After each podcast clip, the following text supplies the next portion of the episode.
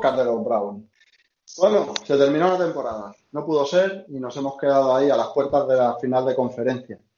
Jugamos contra el que muchos piensan que es el mejor equipo de la liga y estuvimos, yo creo que dimos la talla, ¿no? Como, como digno adversario y, este partido sirvió como un, cierre más que digno de, de una temporada bastante inesperada, ¿no? Si el domingo nos fuimos a la cama un poquito mosqueteros, pues la verdad es que luego lo miras un poco en perspectiva y te das cuenta de que el equipo está un poco por encima de las posibilidades que le dábamos todos, ¿no? Por encima de, de nuestras expectativas. Y, y, bueno, muy orgullosos de, de ellos, ¿no? Ahora preparar la siguiente temporada con unas expectativas ya así de, de, de consolidar un proyecto ganador y, partiendo como uno de los principales contenders de, de la división y, y, ¿por qué no?, de la conferencia.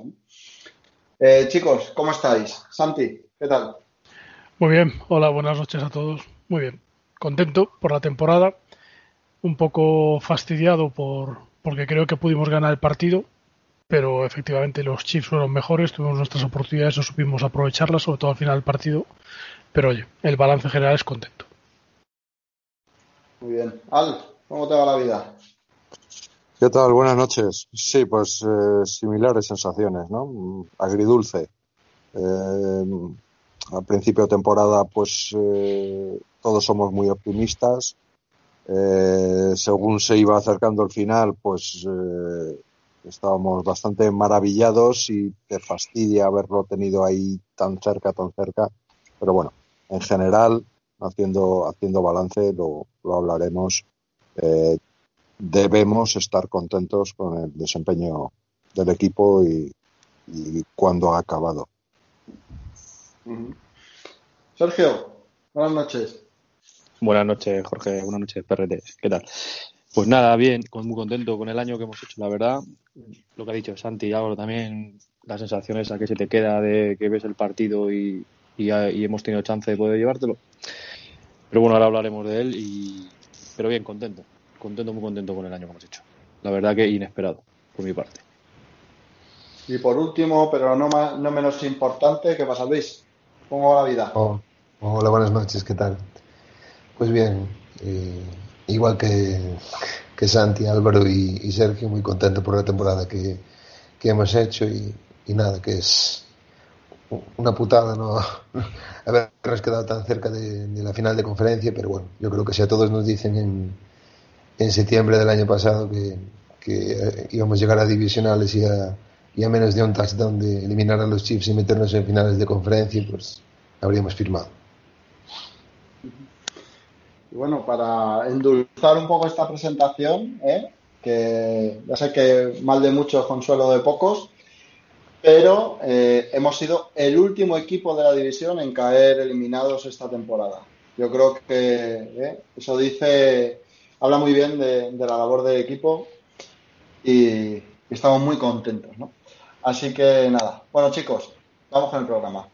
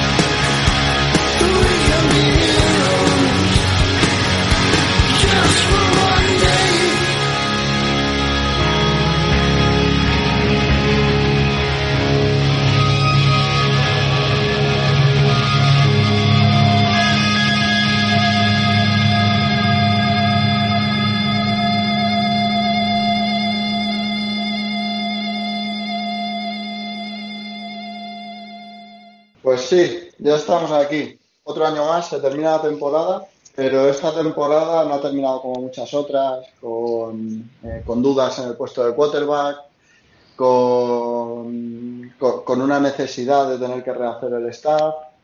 Eh, Black Monday ahí con el culo apretado, no va a ser que suene un entrenador que no nos guste. No, no, no. Aquí todo es calma, todo es paz. ¿Eh? Lo, lo único que suena un poco raro es esto de Odell Beckham, que si habría que echarle o no.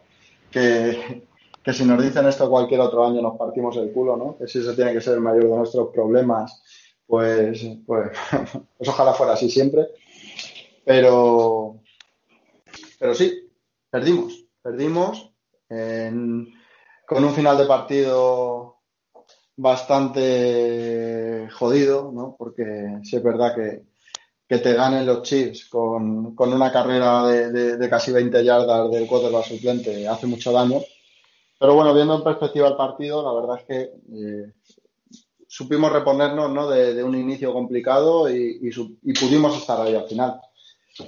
El principio del partido, ¿qué pasó? Pues que los Chiefs cogieron el balón y, y, lo que, y lo que es lógico, ¿no? Después de haber tenido un montón de tiempo para prepararlo, primer drive y anotación. ¿No, Santi? Esto es algo muy típico de los equipos de anti ¿no? Cuando tienen tiempo para preparar, normalmente los inicios son arrolladores, ¿verdad? Sí, de hecho a mí es algo que me sorprendió, es que les diésemos el, el balón en la primera posesión, porque nosotros ganamos el sorteo y escogimos la segunda parte.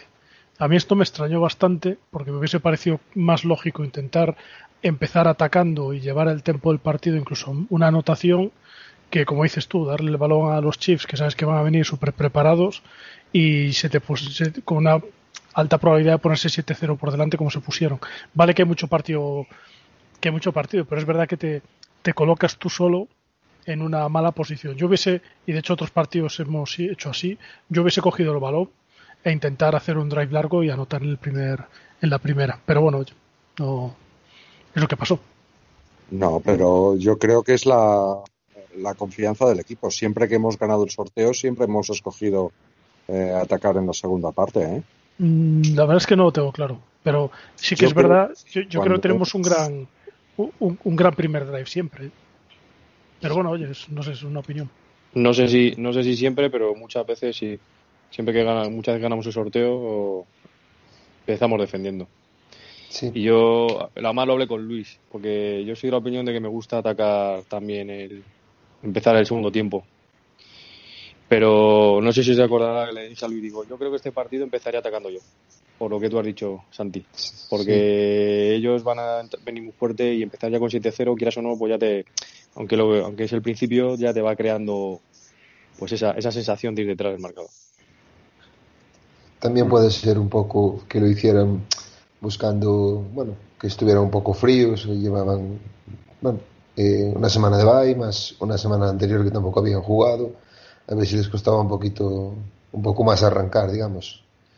No sé, por, por, decir algo diferente. Sí, si les hubiésemos parado ese primer drive y conseguimos el balón sin que ellos anotasen, ahora estaríamos diciendo otra cosa, está claro, ¿no? Es resultadista totalmente, no tengo ninguna vergüenza en decirlo. Pero sí que reconozco que me extrañó un poco, porque me esperaba, lo dicho, intentar dormir el partido desde el principio, que intentar llevar el tiempo, que es algo que durante toda la primera parte no llevamos. De hecho, nos el, los Chiefs controlaron toda la primera parte como quisieron. Sí, es verdad que yo, pienso que, que, tenéis todos un poco de razón, ¿no? Eh, al final, eh, claro, eh, lo lógico y también viendo un poco la, mentalidad del staff en este partido, ¿vale? Porque sí que es verdad que fuimos muy conservadores en ciertos aspectos. O sea, lo conservador hubiera sido, oye, yo cojo el balón, ¿no? Y intento marcar el tempo del partido desde el principio. También es verdad que dices, joder, si ellos hagan primero y le rompo el primer drive, eh, seguramente les genere dudas, ¿no? Lo que pasa es que, claro, es que estos tíos son muy buenos. Entonces, ahí vimos un primer drive que, nos las hicieron de todos los colores, ¿no? Además, eh, se les vio eh, ser sinceros, ¿eh? y, aquí el que no diga que después de ese primer drive se echó un poco las manos a la cabeza y dijo, aquí, aquí no hay nada que rascar, el que no pensara eso, que tiene la primera piedra. Pero, pero bueno, la verdad es que luego el equipo se supo medio reponer, ¿no? Medio luchar contra este eh, superataque, que es que es una pasada, es, es, es un lujo verle jugar. Y se supo medio reponer, porque mucha gente achaca a que estuvimos en el partido gracias a la lesión de Mahomes, pero cuando se lesionó Mahomes no estábamos tampoco tan fuera del partido, ¿no? Pero, Yo, o por lo menos no era la sensación.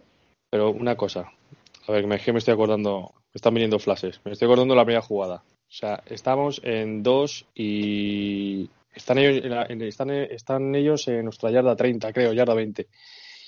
Y, y había que evitar el touchdown. Y están en 2 y 9 si falla Taki Taki en 3 y un, una para pérdida de yardas, impresionante. ¿Sabes? es que si, hubiese puesto en 3 y 11 o 3 y 12.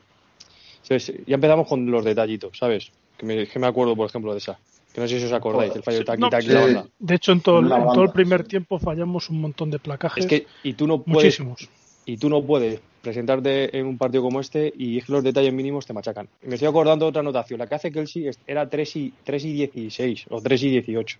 Bueno, pero eso con los Chiefs es, o sea, que te hagan tres terceros largos es lo que no puede pasar con los Chiefs es que tú les des, les, o sea, cubres la zona profunda para que no te ganen la espalda, tienes que ser súper, vamos, muy efectivo en los placajes, no puedes fallar placajes y eso sí que no lo hicimos bien en la primera parte. De todas maneras, yo creo que el partido lo perdemos en nuestro ataque, que es donde no dimos, por lo menos lo que yo me esperaba, porque al final 17 puntos cualquiera hubiese dicho antes del partido que con 17 puntos no ibas a hacer nada contra los Chiefs.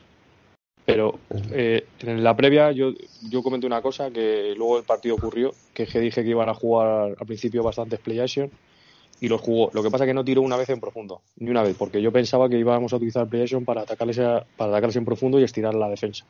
Y es que no tiraron una sola vez en profundo. No sé por qué. Yo no me he visto el, esta vez no me he visto los 22, no tenía ganas, pero me imagino que no, que no tendría, no tendría nadie que lanzar. Pero que jugadas preparadas estaban.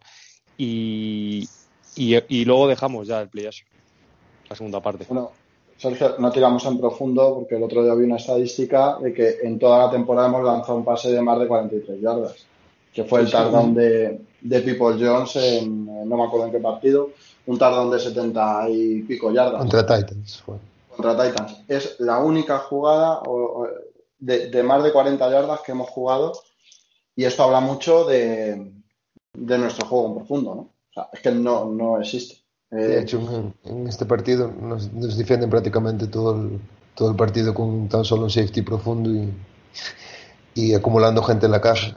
Y, y, y, Matthew, y Matthew volando por toda la zona, toda la zona media. Mm. Pero bueno, la clave para mí del partido dicen de la lesión de Mahon. Para mí una de las claves del partido es en el primer snag se lesiona a Wills. Y no sé si os dices cuenta que por ese lado izquierdo ya no corrimos casi. Entonces te estás quitando, te estás quitando una zona de ataque que, ellos ya sabían que por ahí no ibas a correr. Porque Lan, joder, y otra cosa, el partido iba de culo, se lesiona Lan y es cuando empezamos a remontar, que yo le decía, estaba viendo con Luis y decía, joder, macho, digo, es que este tío está gafe, colega. Es malo y es gafe. A ver, que no tengo nada contra él, pero la hostia, pues, y pero bueno, que no corríamos por el lado izquierdo, ¿sabes? Y luego y luego la primera parte, no sé, creo que nos pudo un poco también a todos, ¿eh? Creo que también al, staff y tal, le pudo un poco el, el campo, el equipo, los chis y, jugar ahí. Hmm. Sí, bueno, a ver, eh, aquí hay que decir una cosa, que el staff, eh, nos quitamos el sombrero ante el trabajo de este staff, pero sí es verdad que a lo mejor en este partido no ha estado tan brillante como, como otras veces, ¿no? O sea, yo algo, no me acabo de convencer mucho la propuesta. No sé, puede, a ver, también, joder, es muy complicado, ¿no? Se te lesiona tu, tu left tackle en el, en el primer snap del partido. Es que no es que en el primer drive, es que en el primer snap. Se te lesiona tu left tackle, ya vas condicionado, eh, tenemos lo que tenemos, nos falta a lo mejor algún perfil de jugador en el equipo y tal pero sí es verdad que, que yo echo un poco en falta el ir a tumba abierta, ¿no? Es decir, oye, estamos aquí, hemos llegado hasta aquí, nadie da un duro por nosotros, vamos a, vamos a, yo qué sé, a arriesgar a tope. Y si nos meten 40, nos han metido 40, ¿no? No sé, no sé qué sensación tenéis vosotros antes.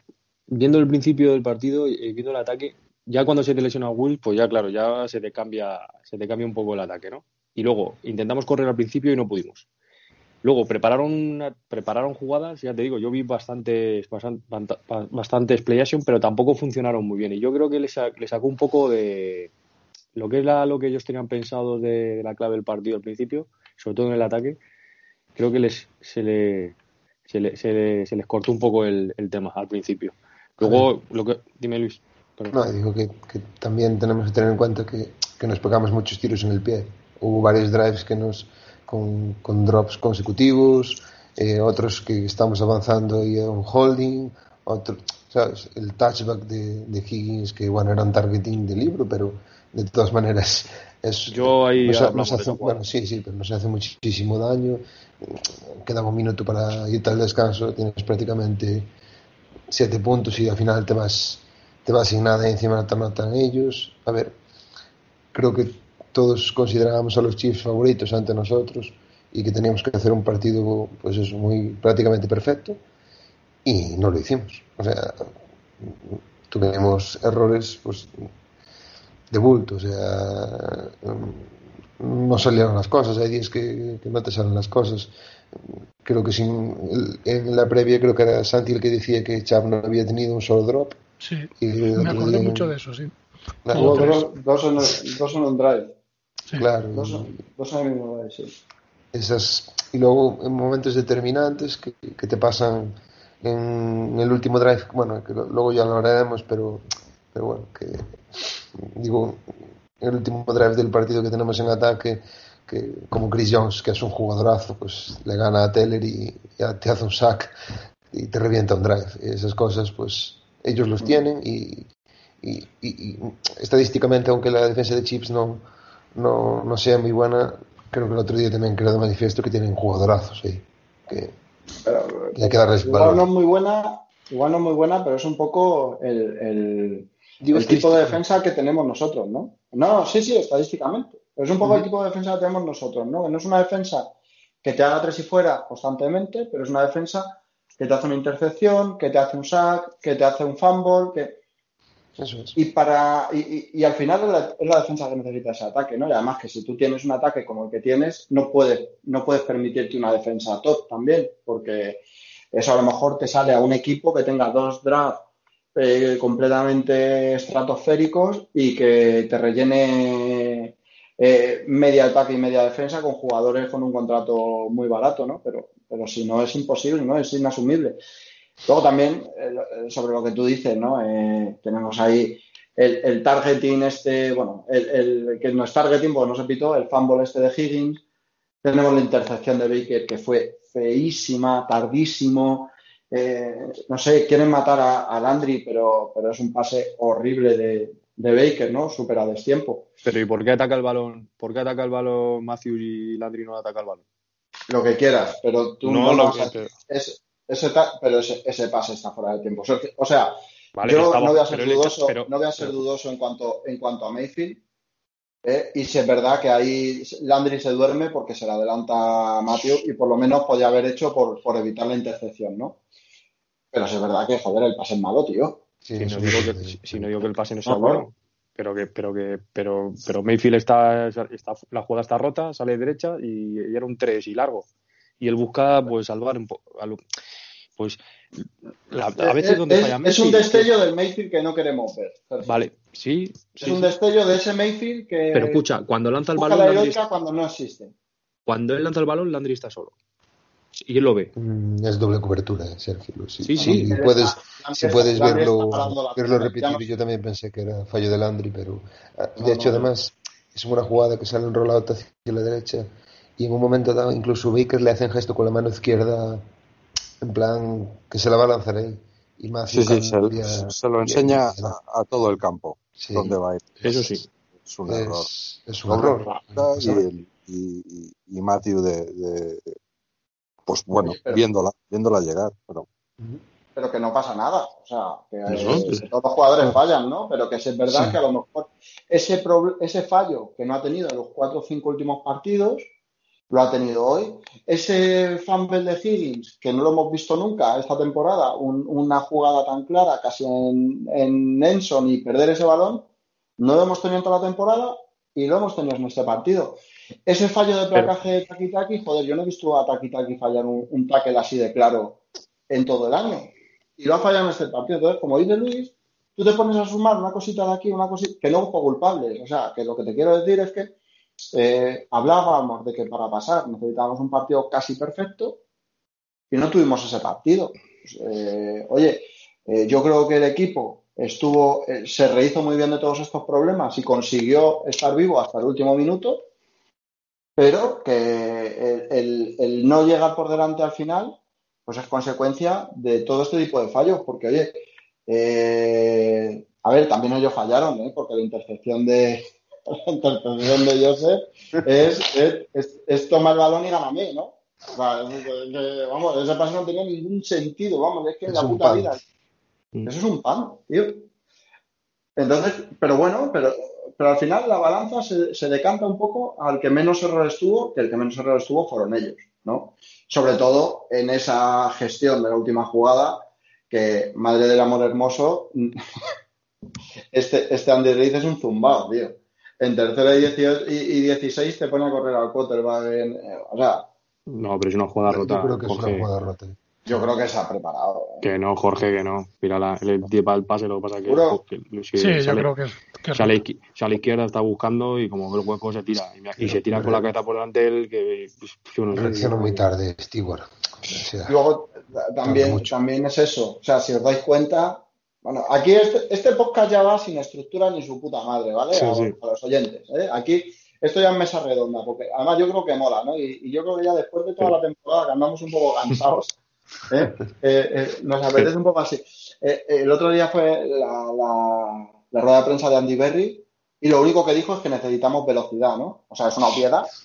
Es que, pero es que es verdad. O sea, es que en cualquier equipo tienes un linebacker, tienes un cornerback, tienes un safety que hubiera reventado a Gini en la, eh, cuando hubiera avanzado 6 yardas. Y aquí el primero que llegó, llegó a, las 20 yardas de carrera del tiro. El problema es que eh, él tiene que estar al loro cuando... A ver, él lo hace, al principio lo hace bien porque está cubriendo el pase. tiene, tiene, tiene, algo a recibir al lado. Lo que pasa es que cuando él tiene que ver que cuando cruza la línea de streaming tiene que salir como un cohete. Y, y ahí es donde reacciona tarde aparte de que igual, tú le ves, y tiene unas caderas de... Y, hay un holding también, que no es... A ver, no es, es un pseudo... La culpa que perdimos, no, Holding hay en todas las jugadas. sí, sí. Bueno, yo, el otro día Garrett... Me refiero Garrett que cuando llega en esa jugada en concreto... Pero ¿por qué va? Una yarda más era con, decisiva. Con 3 y 14, mi pregunta, ¿cuál es más fallo para vosotros? ¿El fallo de Stewart o el, fallo, o el fallo de Claiborne? Que ahí se abre todo el... que parece que se va a la no sé a dónde se va. A mí el fallo es, a ver, de con tres y, con tres... sale por su edge y tú, y tú ahí tienes que hacer un poco de contain. es que tú, con, tú no puedes romper ahí. contain contra, contra, contra un equipo que tiene a Tyreek Hill y a Travis Kelsey que no somos capaces contain, en contain contra un quarterback que te acaba de tirar una intercepción dos jugadas antes eh, que, no venía a cuento. Ese tío estaba cagado. Y de hecho, si no pasa es porque no tenía confianza. y cuando tú le dejas el edge abierto, a ver, es, difícil. el cielo. Bueno, yo... Eh. hombre, claro que es difícil. Es que estábamos en una, en, un, en una ronda divisional. Es que esto no lo hemos visto nosotros. Sí, pero que era un 3 y, era un 3 y 14, ¿eh? 3 y, 3 y, 3 y 16. 3 y 16, creo. No, 13, creo. Pero bueno, es igual. Eso no, no vamos a... Que sea, por encima de... Por, era un tercero y muy largo. Sí, un tercero y largo. Pero eso es muy largo. Eh, ¿Hay que hacer? Claro. Dices, oye, yo aquí entro como con todos al RAS y... Pero claro, es que eso lo sabes tú y lo saben ellos. Sí, pero entro al RAS, pero entro por el... Pero lo que no puedo evitar es la, lo que no puedo evitar es la carrera de él. O que salga enrolado. Lo que hago es entrar por el medio. O sea, lo que no, lo que no intento es otro sack. ¿Sabes? Explícito. Le meto presión al pocket. Pero no, pero no como un animal ahí a... que deja todo, deja la autopista.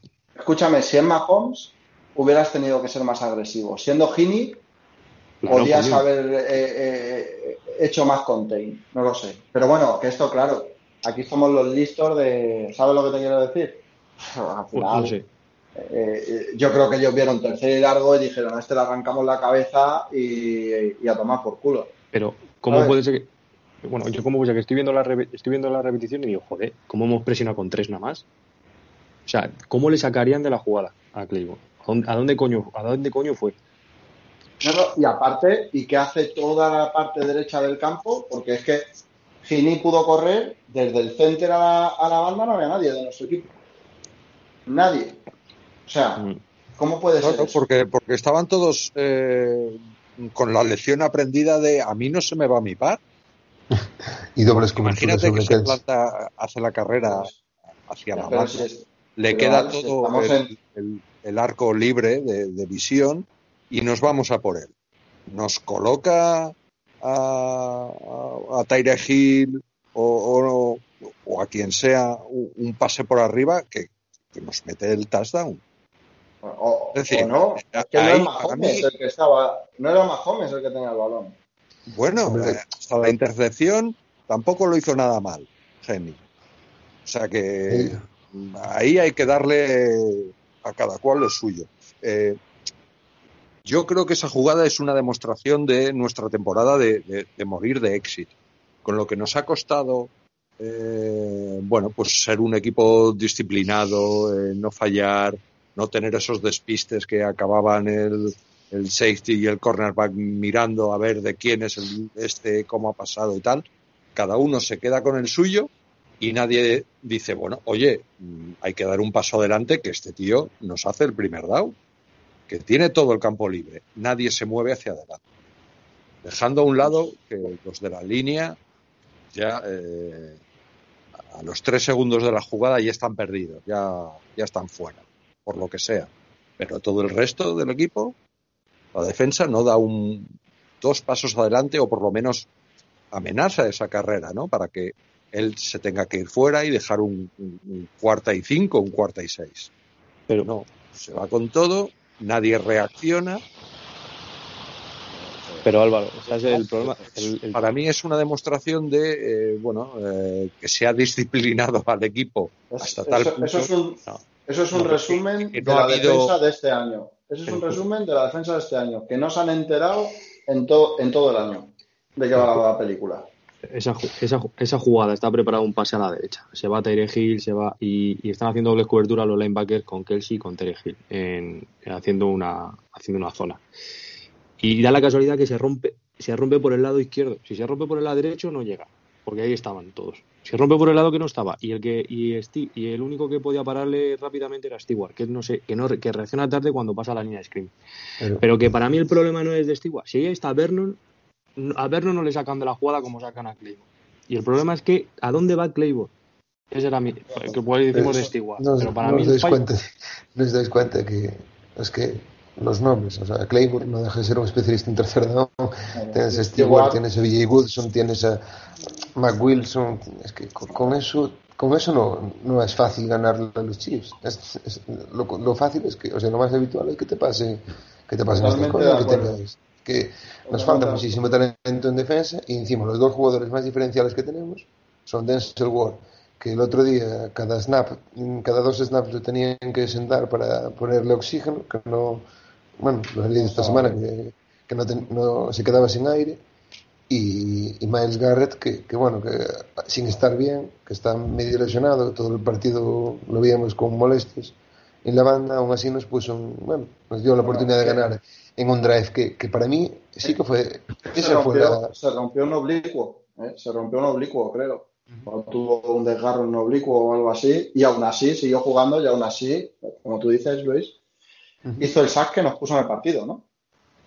Claro, es que para mí le damos la, la importancia a esa jugada de un 3 y 13 que nos hace un va corriendo en una jugada rota y yo creo que es lo a ver, es, es una jugada rota que acaba en una carrera del quarterback y, tampoco para mí la clave está en el drive anterior, que tenemos que despejar el balón cuando quedan cuatro minutos, que este equipo todo el año había acabado los partidos con el balón y arrollando al equipo rival. Y en esta ocasión no fuimos capaces, no nos paran y no somos capaces después.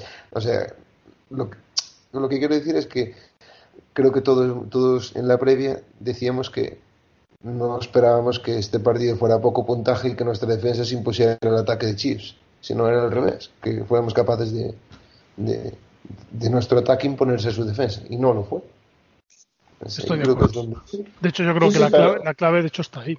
Que es en, ellos nos superaron en, con su defensa. En el primer tiempo no pudimos correr casi y nos centramos rápidamente en el pase. Que aquí siempre podemos tener la discusión de la famosa pregunta o la reflexión de abandonamos muy pronto la carrera. Luego le pasa a Bravel, como le pasó hace dos semanas con los Titans, que no abandonaron la carrera y pierden, ¿no? Digo, porque siempre es, lógicamente, resultadista que cuando pierdes no deberías haber abandonado el plan o al revés, deberías haberlo abandonado. ¿no? Es curioso. La verdad es que supongo que es difícil tomar esa decisión y nos pasamos luego en la primera parte y yo creo que es, vamos, en la primera parte, y salvo la intercepción, Mayfield hace un partido milagroso. Es la palabra que me viene a la boca, milagroso, porque hace unos pases. En todo el partido. El, el, sí, el, partido, sí. el, pase que le hace a, la, a Landrino a, a, a People Jones. No, bueno, el de Njoku en mitad del campo es la hostia. Que lo, sí. no, no, no, sabes cómo leches lo mete ahí y el otro cómo lo coge, que de hecho Njoku hizo un partidazo. Sí. Y luego ¿Y el, el que le hace, Jones en la banda?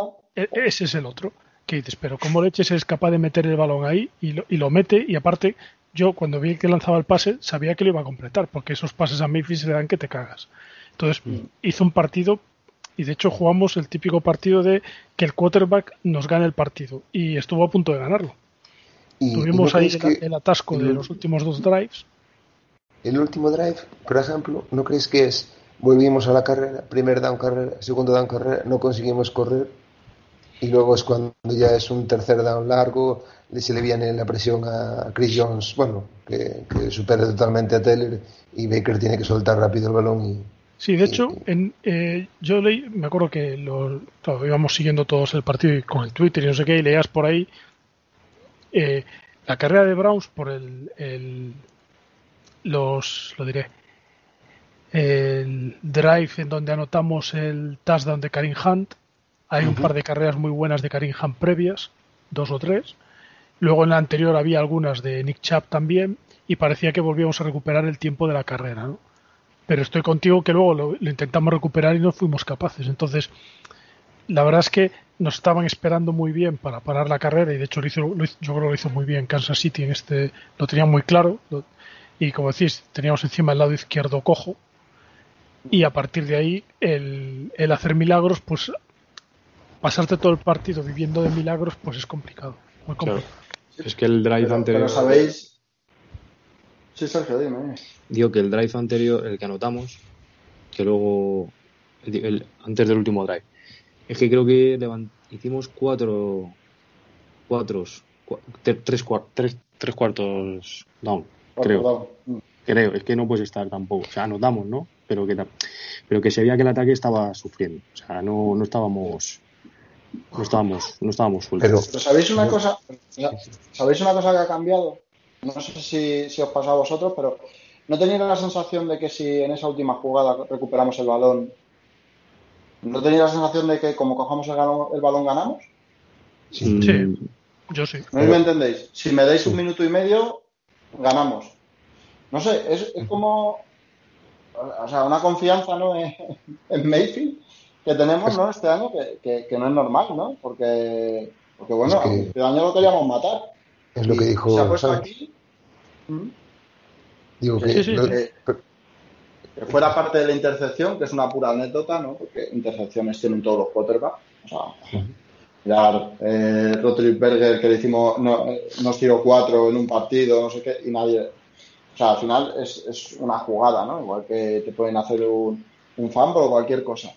Pero aún así, hostia, es que es, es que es- y, y yo casi tengo claro que si nos dan el minuto y medio, Mayfield gana el partido.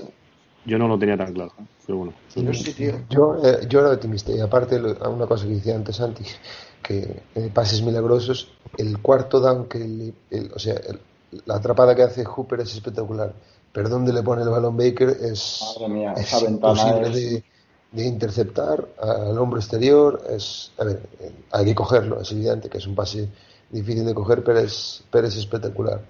Y luego que, muchas veces también nosotros lo, analizamos lógicamente desde la perspectiva de Browns, pero hay que darle muchísimo mérito a, a Sparano que hace un, hace un, un game plan defensivo pues que se nota que, que, que venían del Bayern y que los tenían perfectamente estudiados y hacen, hacen un partido joder, y, y, sí, pero y nos faltan también, armas en ataque para mí a ver, también entre comillas condicionaba que el tackle se te, se te lesiona en la primera jugada porque ellos sobrecargaron el lado derecho pero como perras o sea, Mm. es que si tú veías iba, iba súper descompensado su, su presión, ¿no?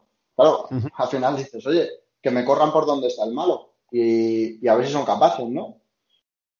sí, sí, sí, Entonces, pero, pero también lo supo ver, no, no. el- el- y luego también no jugaron en 20 yardas. O sea, al final, eh, yo creo que esto es muy bueno para que Stefanski eh, ya lo sabría, pero yo creo que aquí puede valorar un poco lo que necesita el equipo de cara a ser un ataque más. eh, no sé, que, tenga más variedad, ¿no? O, o que tenga otra dimensión. Porque sí es verdad que mm, nos falta, vamos, yo aquí sí que lo vi, ¿no? Eh, lo que llevan diciendo Luis y Sergio toda la temporada, que necesitamos un tío que, que estire el campo, un buen receptor. Pero no un tío que corre y ya está, sino un tío que corra y que, y que ponga en peligro a la defensa, ¿no? Porque, porque claro, es que ya te estaban defendiendo en 20 yardas y en 20 yardas es muy fácil defender. Es muy complicado. Esos pases de Mayfield son lo que dice Santi. Heroicidades tras heroicidades. Entonces, eh, es que en alguna te tiene que salir rana. ¿Os acor- Y solo un apunte, que estoy interrumpiendo seguido. Nada, decía que, que, que aparte de, de que te defienden en 20 yardas, que para mí una de las mejores cualidades que tiene Baker Mayfield es, es su lanzamiento en profundo por fuera de los números. Y no lo puedes utilizar porque no tienes quien, quien te reciba esos balones. El otro día ese pase a, a People Jones y al principio de temporada vimos alguno a OBJ, pero es que no, no, no tenemos las herramientas, las armas para darle a Baker para, para que para que saque a relucir eso, una de las mejores de las mejores virtudes que tiene. que me estoy acordando al principio de la temporada, antes de que se lesionase, de que se lesionase OBJ. ¿Os acordáis los play action que hacía 20-30 yardas a las zonas medias? ¿Por qué? Porque OBJ estiraba el campo, ¿sabes? Y es que ahora es imposible. Y, y eso que OBJ no es ese jugador tan rápido, ¿no? Sí, pero era el que iba, era el que iba muchas veces en profundo Sí, creo que era en profundo. Sí, bueno, no es tan rápido, pero a ver, tiene la suficiente habilidad en los cortes como para ganar separación y, y poder amenazar, no tan en profundo a lo mejor como, no sé, un Will Fuller o un Tyree Hill. Pero a ver, yo creo que es un jugador por todo el campo que sí que te, te puede sorprender yo. Pero aún así estoy de acuerdo que necesitamos otro tipo de jugador más de profundo. Porque al final tenemos receptores muy del estilo unos y otros, ¿no? Es Hodges igual que, que Antonio. Sí, era el receptor, era para eso. Tuvimos mala suerte, ¿no? Con, con- Y- pero era el perfil perfecto, ¿no? Bueno, también un. Perryman y lo dejamos ir. Y aquí la verdad es que con Baker funciona muy bien. Sí. Sí, sí. Yo- a ver, este año en el draft, eh, no vamos a hablar de esto, pero sí que hay muchos receptores de ese perfil y oye, yo creo que puede ser una de las, una de las áreas a, a reforzar, ¿no? Porque, porque ya daría otra dimensión al ataque, ¿no? Igual eh, eh, Higgins eh, es- eh, se queda en un plano muy, muy limitado, ¿no? Por lo que hemos estado viendo, ¿no? Pero bueno, más cosas del partido, chicos. Tyron Matthew, eh, qué carácter, ¿verdad? ¿Cómo necesita, qué, qué bien nos vendría a nosotros un tío con esos huevos en la, en la secundaria, ¿no? Porque es verdad que Cal Joseph ha hecho un año bastante bueno. Eh, nadie esperaba que, que, fue- que fuera tan sólido su año, sobre todo en cuanto a regularidad, ¿no? Porque realmente no se ha lesionado mucho. Es un tío que venía con un background de lesiones muy potente. Y, y sí es verdad que él tiene agresividad en el juego, pero que luego no es un tío agresivo con el rival. Sin embargo, Bueno, este, Bueno, eso, eso este- podríamos discutirlo, yo creo. ¿eh? sí, Vamos, pero- se, pa- se- se pasó todo el partido tocando en las pelotas a todo el jugador de Brown que se le acercaba. O sea, es un, es No, un no, trastoker de manual, vamos. digo Joseph, digo Joseph. no ah, vale, vale, vale, perdón, O sea, estaba pensando en que tenemos es- esa, esa agresividad en el juego, en los placajes de Joseph y todo esto. No, pero Matthew no, Matthew se cagó en la puta madre de medio estado de Ohio. ¿eh? Por eso digo. Pero literal, o sea, es que, pero es que él solo estaba manteniendo esa defensa encendida, macho. Y, y eso no lo tenemos, ¿vale? No lo tenemos. Y yo creo que necesitamos navajeros en este equipo. no, volvamos, no volvamos a la delincuencia, por favor. No, no, no, no, no, no, sí, gente explosiva que, que, aporta energía y que. Por favor, navajeros en el campo, no navajeros de los que luego van a robar. Sí que es cierto que necesitamos, ese, perfil. Y lo que decías de Joseph, sí que es verdad que se ha lesionado, estuvo lesionado no sé dos o tres partidos y desde que, desde que ha vuelto a coger el tono físico ha acabado muy bien, muy bien. Hmm. Pero... Ha acabado muy bien. De hecho, yo creo que yo creo que junto con Harrison, eh, que Harrison sí que ha sido un desastre en cuanto a lesiones, pero bueno, eh, a ti ahí un poquito de, ilusión, ¿no? en el puesto de safety. Por lo menos eh, cierta profundidad, ¿no? Con ellos del Pistal, un poco de, buen rollo para el año que viene. Eh, pero, pero ¿qué, temperamento de este muchacho, ¿eh? El Honey Bayer ese, eso es un bicho malo, ¿no? Un Honey Bayer de eso, ¿no? No, no, digo el tejón. El tejón ese es, es, es, cabrón, ¿no? Es un, es un, bicho de estos que muerden y todo eso, ¿no? Porque sí, sí, este tío, sí, ¿no? Bueno, yo creo que la cuestión es que este año el equipo ha aprendido muchísimo. lo primero que ha aprendido el equipo, este equipo, eh, eh, ha sido eh, a jugar como un todo. A, ser eso, precisamente el equipo. Y todas estas cosas que estamos diciendo son, son guindas a, un pastel que solo tiene el bizcocho. El bizcocho es bueno. Es triste que nos haya costado tanto porque los nombres, teníamos muchos nombres, tenemos pues a Landry desde hace años, teníamos a OBJ, teníamos a Baker número uno del draft, teníamos a Miles Garrett. Es decir, teníamos cosas, pero no jugábamos, no éramos un equipo. Este año lo hemos conseguido. Eh, y a futuro lo que tenemos que conseguir es esa chispita, eso que nos haga diferencial y que en un momento dado, cuando los partidos se ponen igualados o se ponen complicados, te sale ese talento, te sale el nervio, te sale el jugador que se sale de la, de la línea que tiene marcada en el playbook y te hace un jugador.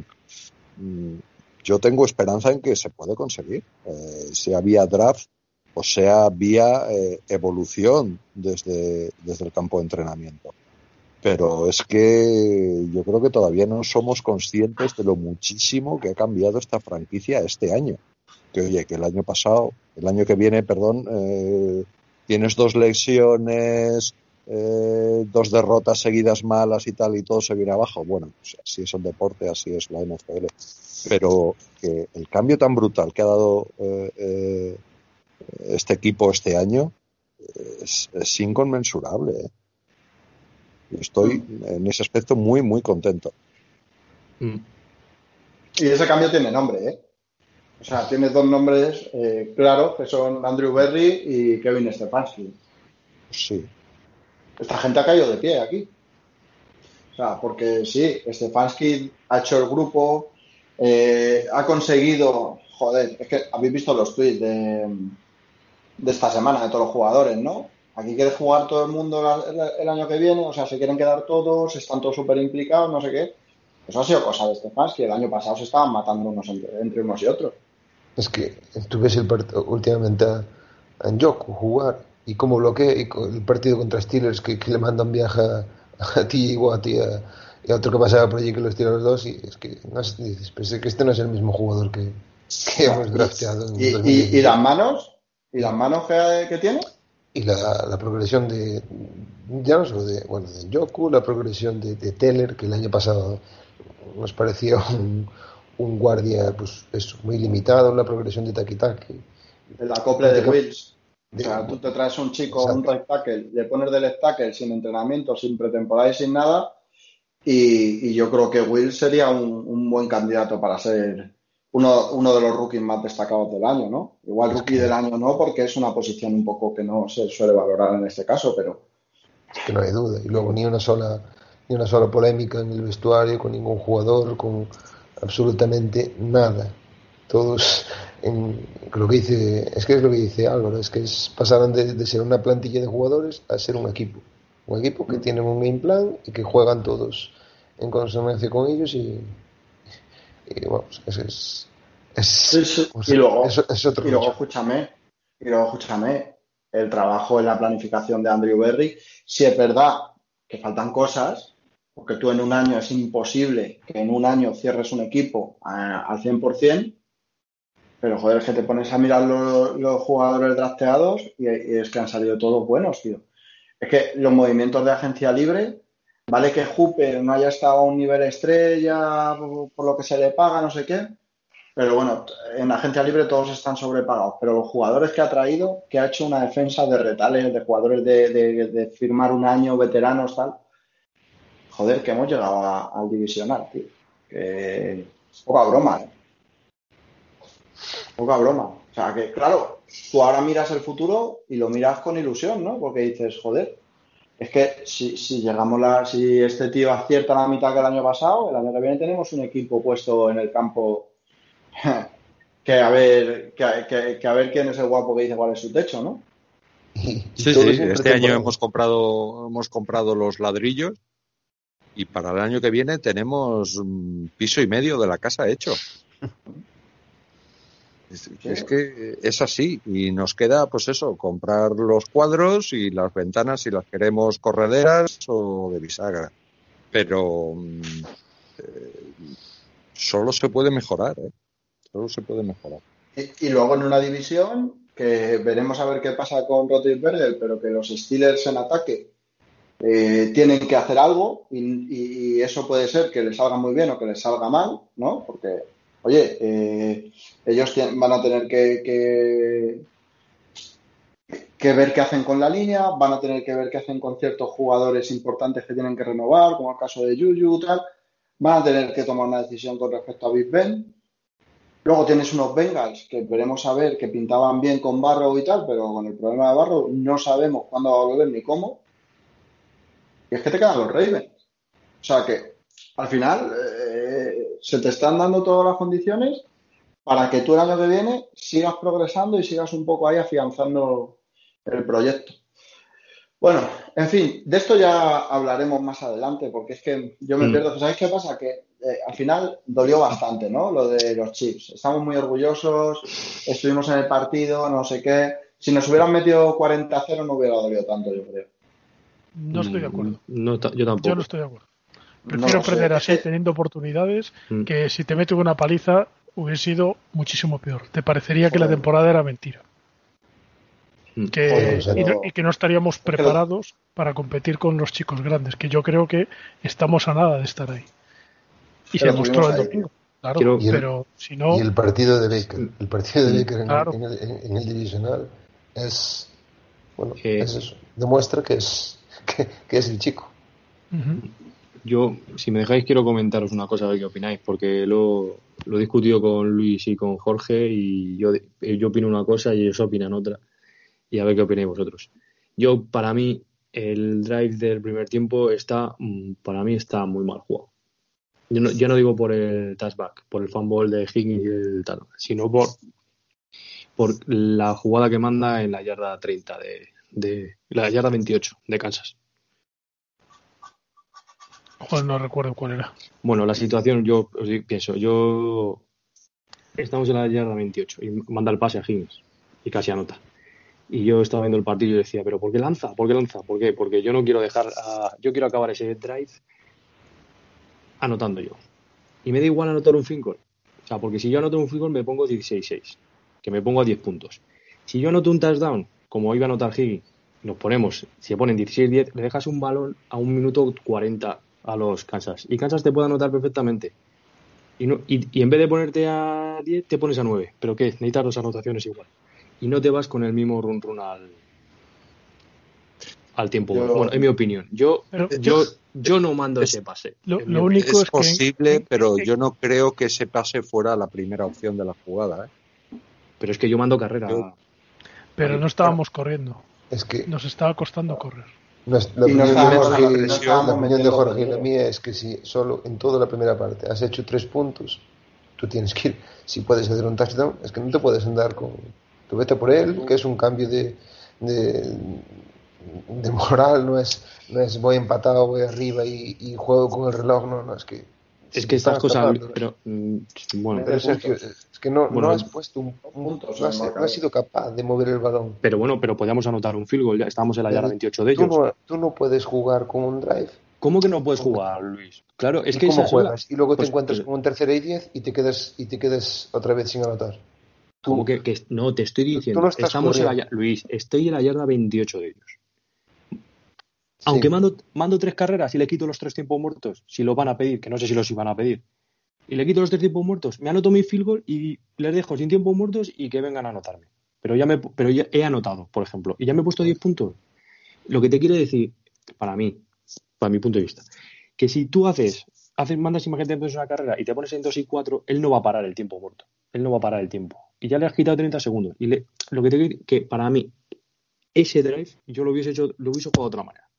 Quitando luego la, el el- la falta de Higgins, o sea, la, cuando pierde Higgins el balón y tal. Pero mi opinión es que yo hubiese sido, yo lo hubiese jugado de otra manera desde su yarda 28 o su yarda 30, que no sé cuándo estaban por ahí. En la 26 estábamos. Pues en la 26. ¿Por qué? No sé. Por- porque prefiero anotar un field goal y quitarle y, y que no me anoten ellos. Y me voy con y, y me voy con 16-6 y recupero y el balón empiezo yo jugando. Pero sin, sin ser capaz de anotar un solo, un solo touchdown en toda la primera parte. Joder, Luis, pero pero O sea, a mí me da la sensación de que si juegas a, no- a, a- que ellos no anoten y tú no eres capaz de anotar, vas a perder. pero, Sí. pero si es que iba a anotar, no, pero que te, pero pero y le dejas el balón en un minuto 30 y no te van a anotar y te están te están tan barrido la primera parte. Pero yo creo que lanza el pase no pensando en hacer un touchdown. No, Lanza el pase y, se, po- y se ponen se ponen en la yarda 10 o en la yarda... Es que el tío, pues claro, Higgins está súper abierto y luego intenta el, el, el touchdown al final y la jugada acaba como acaba, pero... Luego pero esa es si otra. esa jugada te quedas en la, en la yarda 5, al final tú puedes acabar con, con un touchdown anotado y ellos pues con un minuto escaso De, de tiempo 100, muerto. de 100 escaso, veces no. que, Un minuto de 100 30. veces que intentes eso, Sí, ese es- como fue, eh, va a pasar una vez. Pero ¿y Claro. por qué? Pero, Que te- pero, pero ¿por qué Que Higgins te- quiere que te-? Pero si es que, que eso es de verdad. siempre es que- quieres anotar. Que no, joder, pues. Jorge. Bueno, vale, que mi opinión, yo pues, doy mi opinión.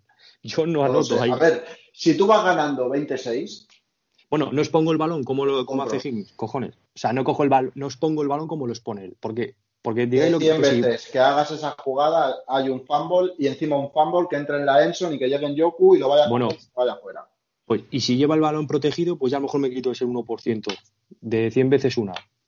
Pero nos, ha- pero nos ha pasado a nosotros. Y nos ha costado el partido. Sí, sí, estamos de acuerdo, pero yo creo que es una, es una jugada desafortunada. Tampoco le des más vueltas. ¿eh? No, Si se aplica la regla, Sergio, si se aplica la regla del casco contra casco, hubiera sido penalización. A lo mejor aquí estábamos hablando de otra cosa. Pero es que con los easy, easy, easy, easy fue lo que fue, tío. Sí, pero, pero el control lo tenías tú. O sea, no me dio rabia. O sea, a mí ya la jugada cuando, cuando la pierde y tal, joder, pues claro, se te queda una cara de tonto que dices tú, me cago en la hostia. Con, con lo bien que jugó, además que lo- se jugó muy bien ese drive, que lo movió muy bien el balón Baker, Mm. pero me daba, o sea, yo además lo estaba, yo decía a Luis, digo, joder, pero que queda un minuto 30 y no estamos, no estamos quemando el balón, no estamos quemando el tiempo. ¿Cómo le, de- o sea, queremos anotar y dejarles la última posición un minuto y pico a, los, a, los- a Kansas? O sea, me parecía extraño solamente eso, ¿sabes? Porque, porque es que te- estos tíos te anotan en, en, en 30 segundos. Bueno, da igual. Ya, pero Pero, bueno, pero también anotas tú. comentar, vamos a ver, eh, eh, es una combinación, esa jugada es una combinación de muchas cosas y algunas fueron desafortunadas. Para mí la primera es que no creo que esa fuera la jugada eh, principal ordenada. Estoy seguro que, bueno, una vez que decides que vas a pasar, estoy seguro que, eh, y además me da esa impresión, ahora no tengo eh, los ojos de Baker en la cabeza, pero como que fue la tercera lectura, por lo menos que andaba buscando por el medio, pues eh, andaría buscando a Hooper o a Landry, que sería lo lógico, y hacerte, bueno, pues un primer drive, eh, un primer down, perdón, y seguir jugando. Uno. Segundo, eh, te encuentras esa jugada que, bueno, eh, te encuentras un receptor más o menos abierto, que por cierto está bastante bien cubierto en mi, en mi opinión, el pase es fantástico. Y, tampoco piensas que va a llegar a la ENSO. Es decir, tú no estás dando ese pase pensando que va a ser touchdown, sino pensando que van a ser 15 yardas. Tercero, bueno, pues tienes la desgracia de que eh, no anotas, pero mm, el, objetivo de la jugada no era anotar en ese pase. Eh, y cuarto, si tú le dices a tu equipo que prefieres no anotar o no intentar una anotación de touchdown por quemar el, reloj, ¿qué mensaje le estás dando a tu defensa? Que no puede contener un minuto desde la yarda 20 a, a, Kansas City. Bueno, sí, nosotros aquí en casa sabemos que son muy buenos y nos dan muchísimo miedo, pero tú en el campo le tienes que decir a tu defensa, estos tíos los paramos. Y tenemos que anotar, tenemos que sumar puntos y después contenerlos. Porque no es la última jugada del partido que bueno, que ya te lo juegas todo. Es que tienes que acercarte, es que se van, se van. Y, dices, bueno, pues tenemos que, eh, si podemos, vamos a anotar. Y nosotros somos un equipo que ha brillado eh, durante todo el año por tener un ataque muy explosivo y era donde estaba nuestra eh, principal virtud, en que éramos capaces de anotar más que casi cualquiera eh, toda la temporada ha sido, ha sido así, eh, salvo los, bueno, pues dos partidos, el de, Raiders y, quizás el, último de, de, Baltimore, que ahí fuimos bastante impotentes, pero bueno, nuestro juego es anotar, es el ataque. Y si tú le dices a, tu defensa que, no puedes eh, contener un minuto y medio a, un equipo con el que supuestamente te estás midiendo cara a cara, que dices estos, eh, bueno, pues eh, estamos aquí por méritos propios, pues no puedes dar ese mensaje. Es lo mismo que lo que no nos gustaba, a mí el primero, con eh, las jugadas de quarterback sneak de Baker Mayfield. Todos, yo ya te digo, más que ninguno, no es el jugador para esas jugadas. Y la sigue ordenando, porque le tiene que decir a su quarterback, tú puedes hacerlo. Y en este partido hizo dos y las dos las hizo bien. ¿Me entendéis lo que quiero decir? También es una cuestión de mentalidad y tener confianza en tus jugadores.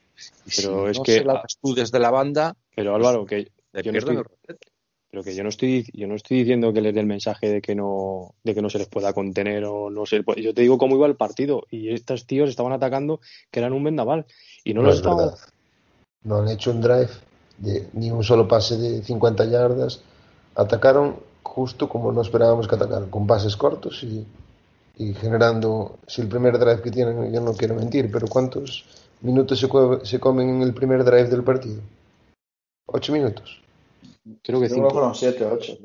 7 8 minutos. O sea, eran, eran ellos los que se comían el, el, Yo creo que cogimos el balón en el minuto 8, en la primera parte. No quiero, minuto 9. Lo estoy viendo aquí en el play-by-play. Sí. Sí, sí, sí, no. De, hecho, tuvimos solo tres, tres drives. De, tuvimos ocho drives en todo el partido. Que suele ser. La media suele ser 9, 10.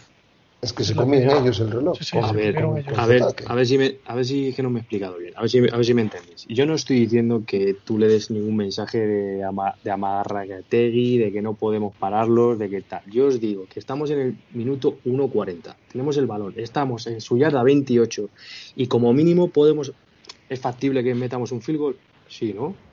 Si tú anotas el touchdown en el minuto 1.40, 1.30, ¿vale? Te pones a 10 le das el balón con un minuto 30 y le estás dando opción de que te anoten, de que puedan ellos anotarte, ¿pueden hacerlo? Eh, ¿Tienen un ataque que te pueden anotar en un minuto 30? Creo que sí, Y si te anotan un field goal, como lo que hacen, en vez de ponerte a 9, en vez de ponerte a 10, te pusiste puesto a 9, pero con ellos, o sea, con la sensación de ellos de irse al descanso habiendo anotado. Si yo no digo que man, yo lo que digo que yo hubiese mandado, yo si digo soy el entrenador, digo, yo en la yarda 28 mando una carrera que, que, me, que me extrañó que mandara el pase, ¿sabes? Y que quisiera, que aunque fuera una segunda acción o tercera acción, pero la primera no fue la carrera. Yo hubiese mandado una carrera, o quemo tiempo o si encima hago un primer down, pues mejor todavía porque me acerco más, todavía estoy con más el control del balón y lo que quiero es irme yo al descanso, intentar por lo menos que sea yo el último que marque.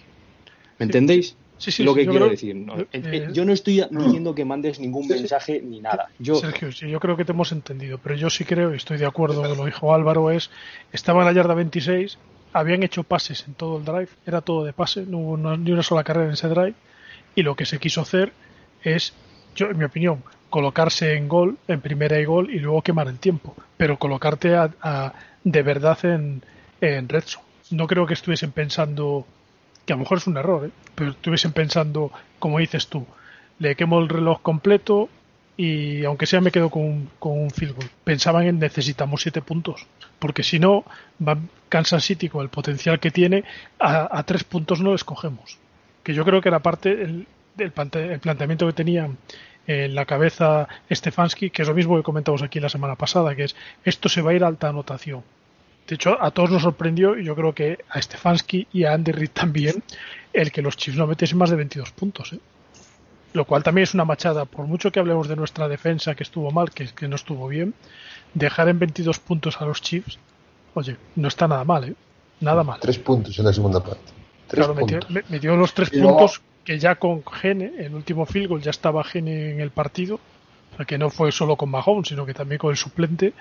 Y, y fu- fuimos capaces de contenerles. O sea que yo creo que, y lo dijiste antes, nuestro problema estuvo en el ataque.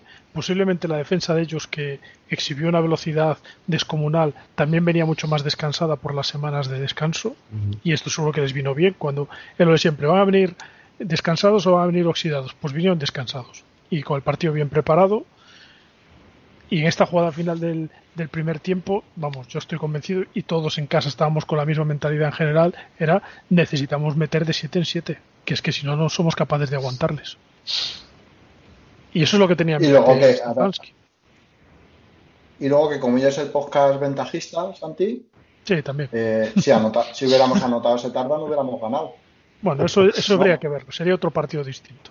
No, no, no, no. eh, si, si anotamos ahí el partido se hubiera dado igual que tal, no sé qué, claro, ahora ya sabemos el resultado final, ¿no? Pero, y anotando un field goal, eh, y ellos no sé.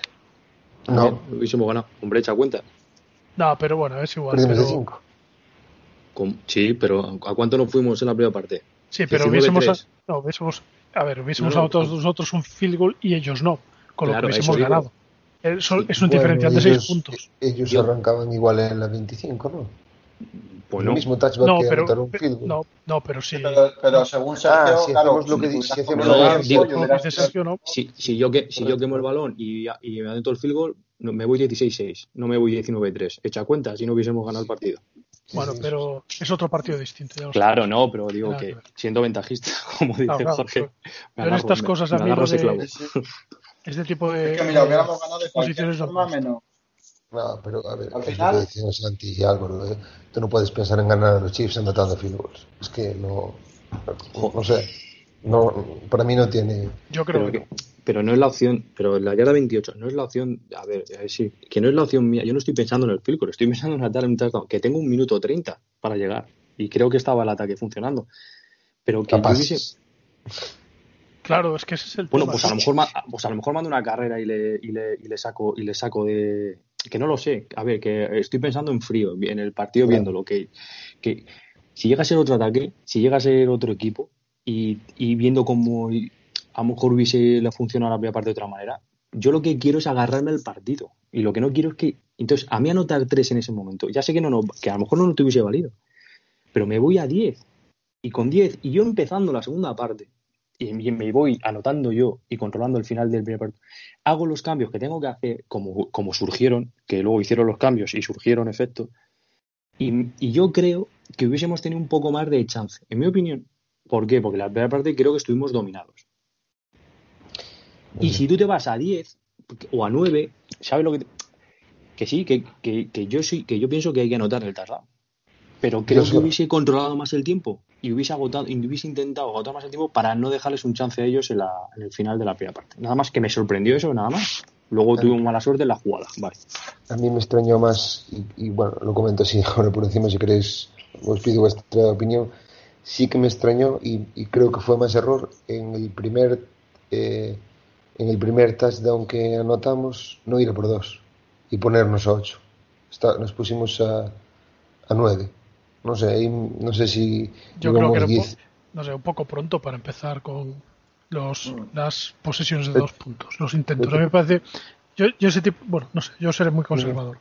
No, no, digo, eh, eh, Nada, es eso, es la, duda que tenía. Si fallas, vas arrastrando. Claro, Si fallas esas conversiones, vas arrastrándolo luego. Y si te hace falta al final, ya tienes el equipo con dudas. ¿Sabes lo que te quiero decir? Yo creo que esa- esas conversiones de dos puntos. Es que ahora vemos equipos que las hacen muy alegremente, pero eso siempre ha sido un recurso de, de final de partido, ¿no? Estadísticamente dicen que tienes más posibilidades de remontar si estás las anotaciones por debajo y, yendo por dos. Porque si fallas, luego Pero- puedes volver a. Porque tienes La más del estadística- 50% de estadística. Bueno, entonces a mí me extrañó No más estadística siendo es este maleable. que, que el día contra Ravens lo hizo. Entonces me extrañó un poco y La, bueno. la estadística es, ma- es maleable y es ventajista. Entonces, eh, al final, tú la estadística, eh, si, si el año pasado, por ejemplo, en un partido te hacen 10 conversiones de dos puntos, eso cuenta como, como si hubiera sido al transcurso del partido, ¿no? Es eso del pollo, ¿no? Si tú y yo tenemos un pollo y me lo como yo, cuenta como que nos hemos comido la mitad cada uno, ¿no? Que eso es una- un refrán que se dice ahora mucho, está muy de moda.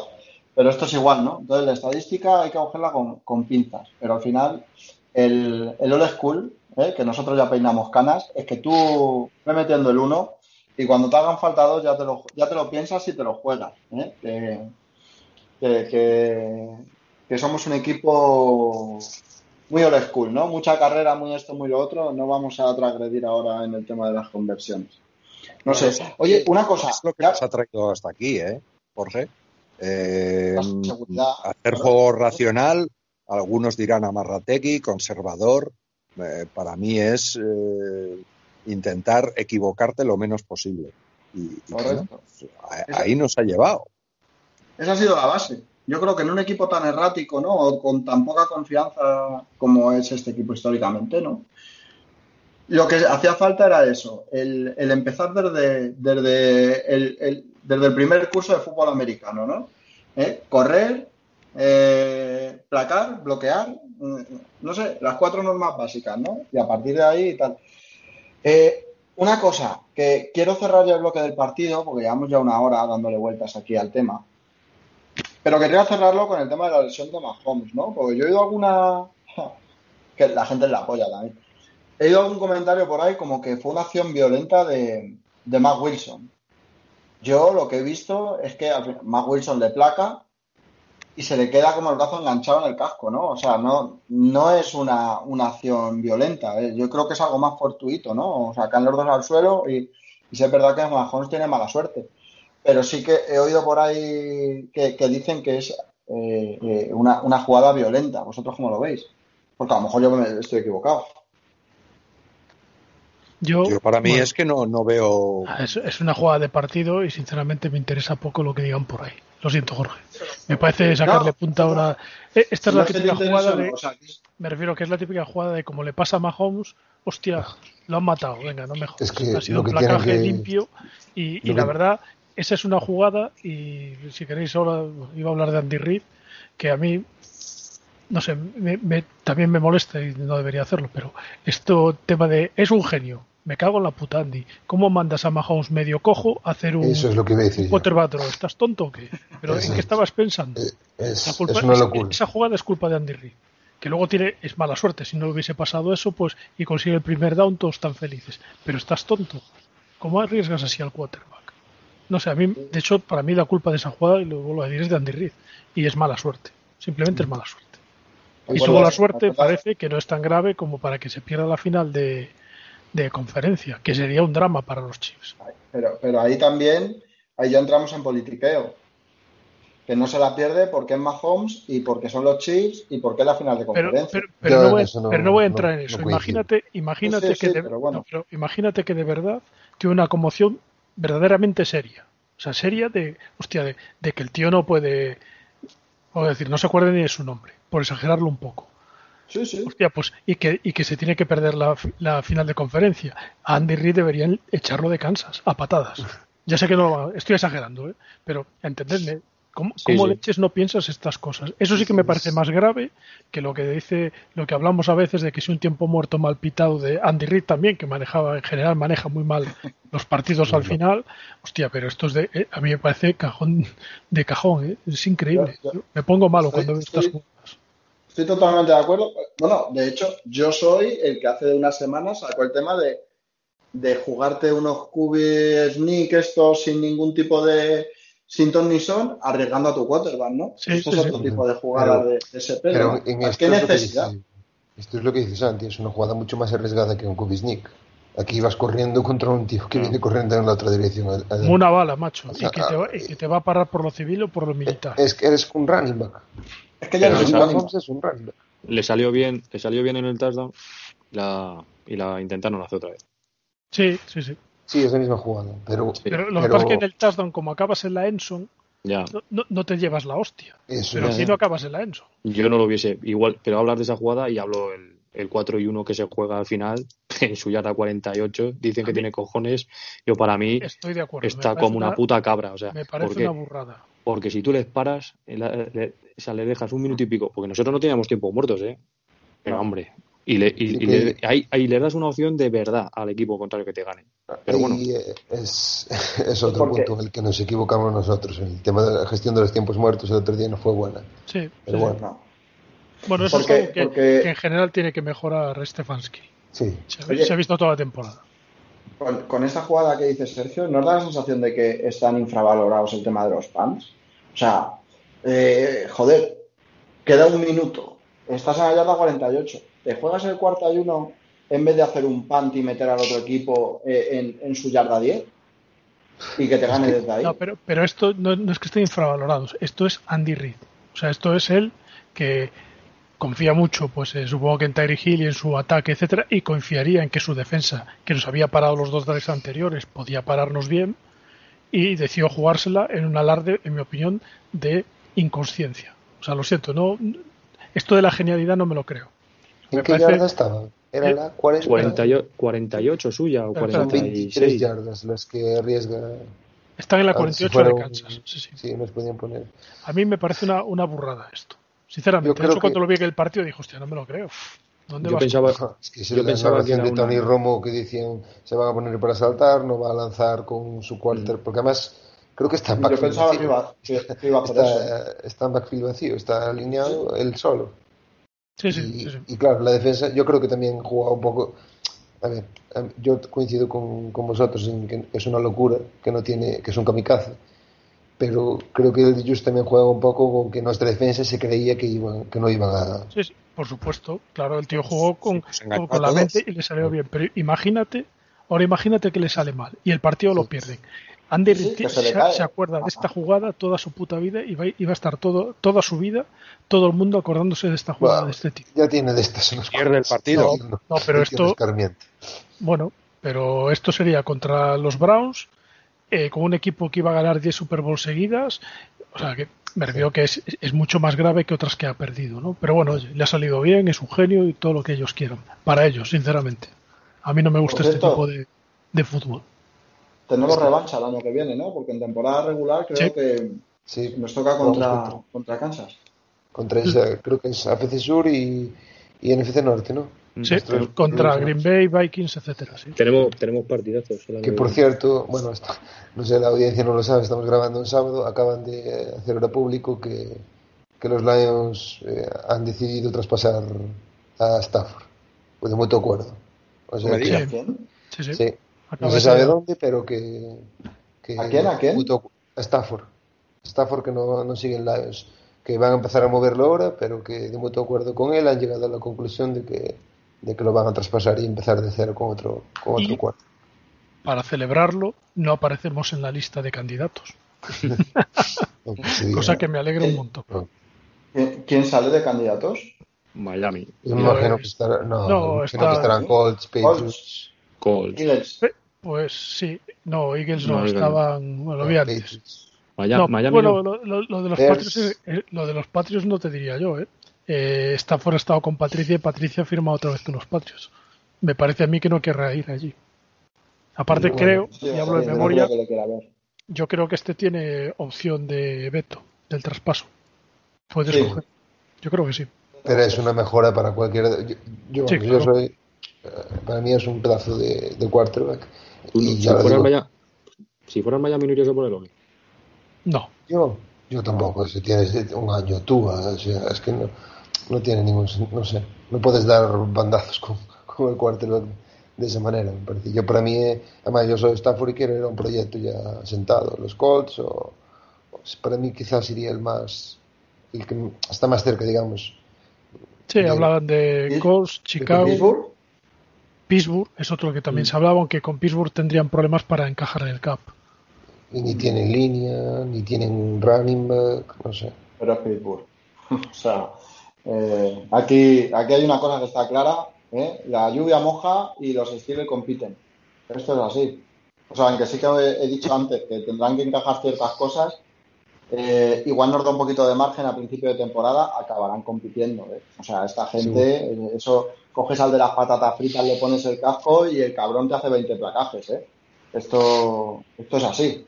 O sea, que, que es un año detrás de otro. No, no, no aflojan. Pero bueno, veremos a ver. Vale, pues si queréis cerramos aquí. ¿Queréis comentar alguna cosilla más? Porque tenemos preguntitas. ¿eh? Del partido nada más por mi parte. Yo creo que yo creo que le hemos dado un, un meneo bueno. Vale, pues nada, chicos, después de todo esto que os hemos comentado, os dejamos con un poquito de música para que os relajéis y encajéis todo en vuestra cabeza. Y nos vamos con las preguntas del oyente. Las últimas preguntas de esta temporada, ¿no? Porque ya el siguiente programa ya eh, miraremos hacia el futuro. Preguntas del oyente. Ahí las tenéis.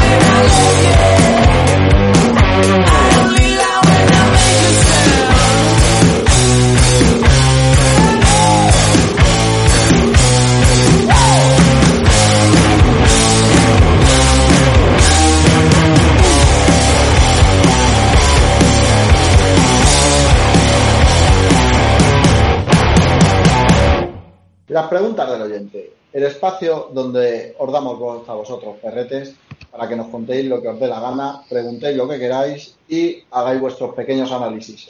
Eh, en, este, en esta semana tan especial eh, hemos lanzado, aparte de preguntas, una petición de que nos digáis a ver quién creéis que es el rookie de la temporada y el mejor jugador. Entonces, bueno, eh, va a salir todo mezclado, así que Santi empieza, empieza con el rollo.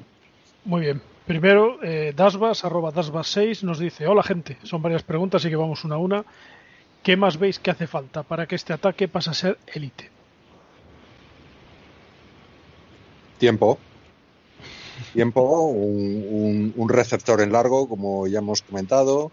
Eh, bueno, mm, quizás algún relevo más en, en la línea de ataque.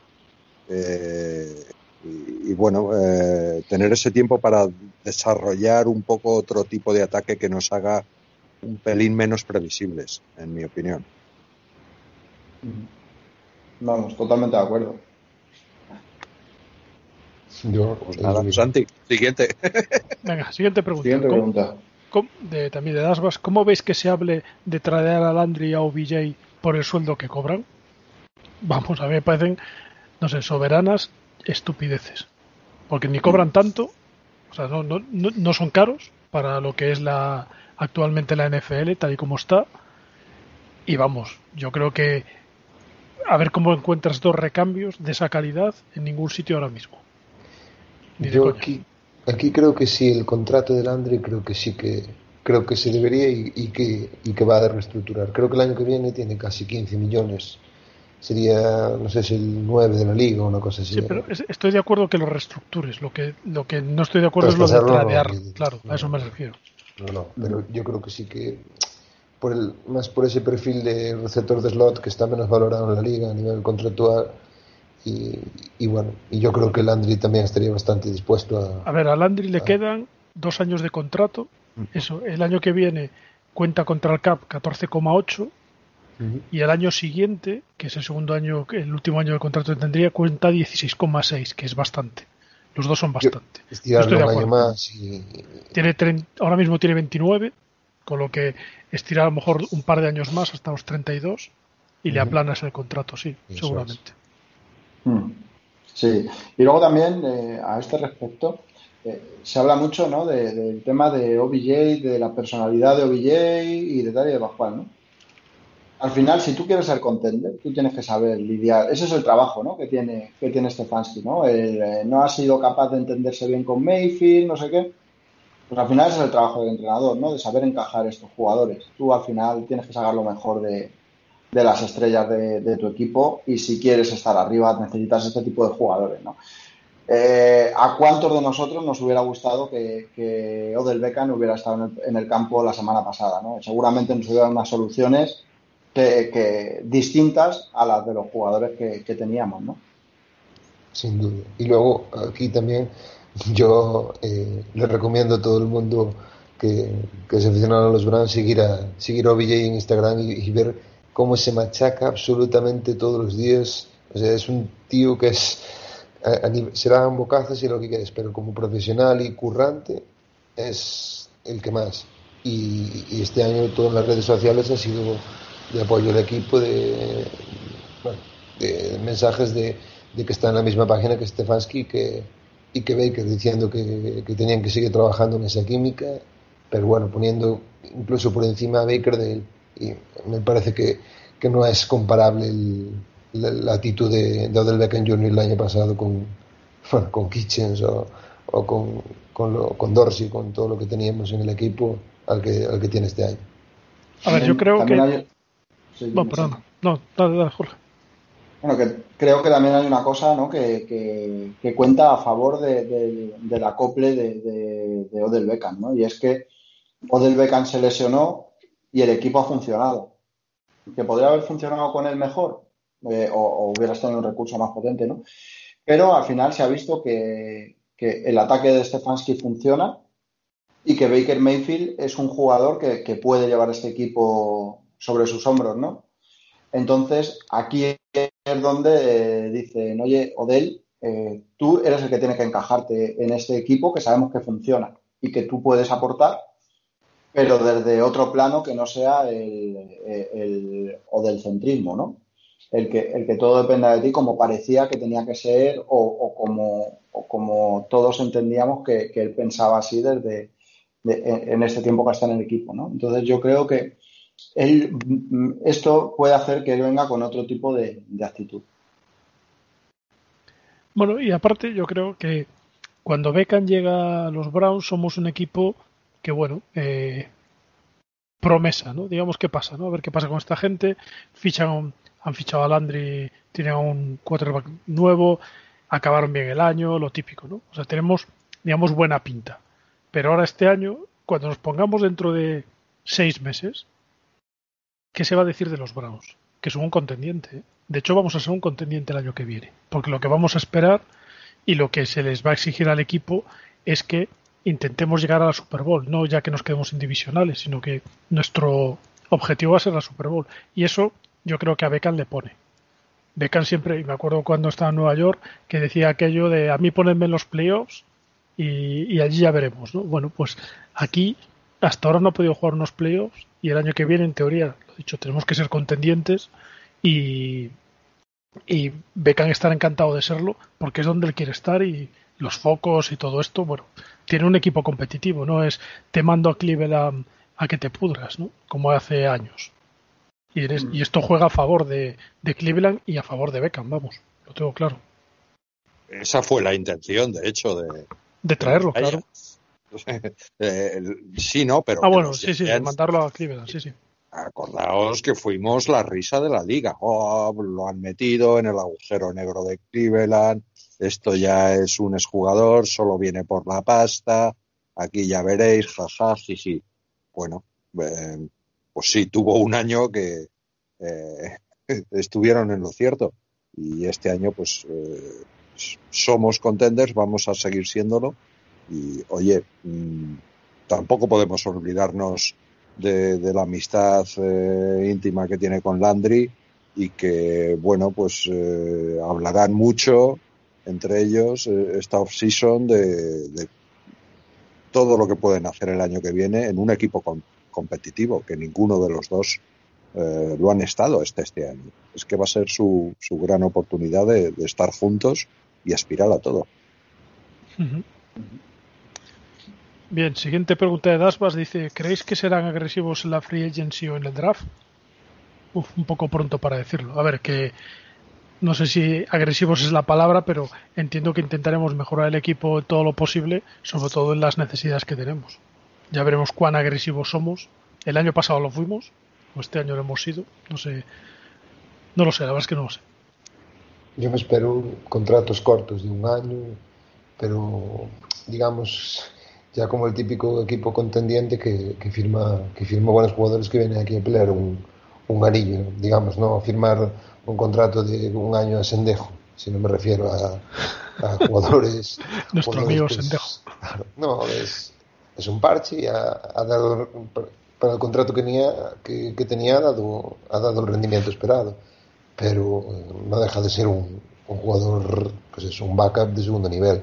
Yo me espero, pues en la agencia libre, espero ju- jugadores, pues de un perfil, pues como han firmado mm, Su con los Buccaneers o este tipo de, de jugadores que vienen aquí a, a, digamos, a, a luchar un, un anillo y perdonando un poco de, de- de dinero. No me espero que vayamos a, a por las grandes estrellas que hay en la agencia libre porque porque creo que tampoco, a nivel de cap, tampoco no es lo que más nos conviene. Lo cierto es que por lo menos eh, hacía décadas que no éramos un equipo al que la gente quisiera venir. Eh, y esto creo que eh, ha cambiado este año eh, con Hooper, por ejemplo, y que volvemos a, ser un equipo en el que jugadores que se planteen me voy a este o me voy al otro, pues puedan decir, oye, en Cleveland tengo opciones de eso, de, de estar en los playoffs y, y competir por, por el, el Lombardi, ¿no? Así que, bueno, eso jugará a nuestro favor también. Bueno, yo no creo que Hooper, eh, a ver, se llevó morterada, ¿eh? Eh, Sí, sí. se llevó una pasta, ¿eh?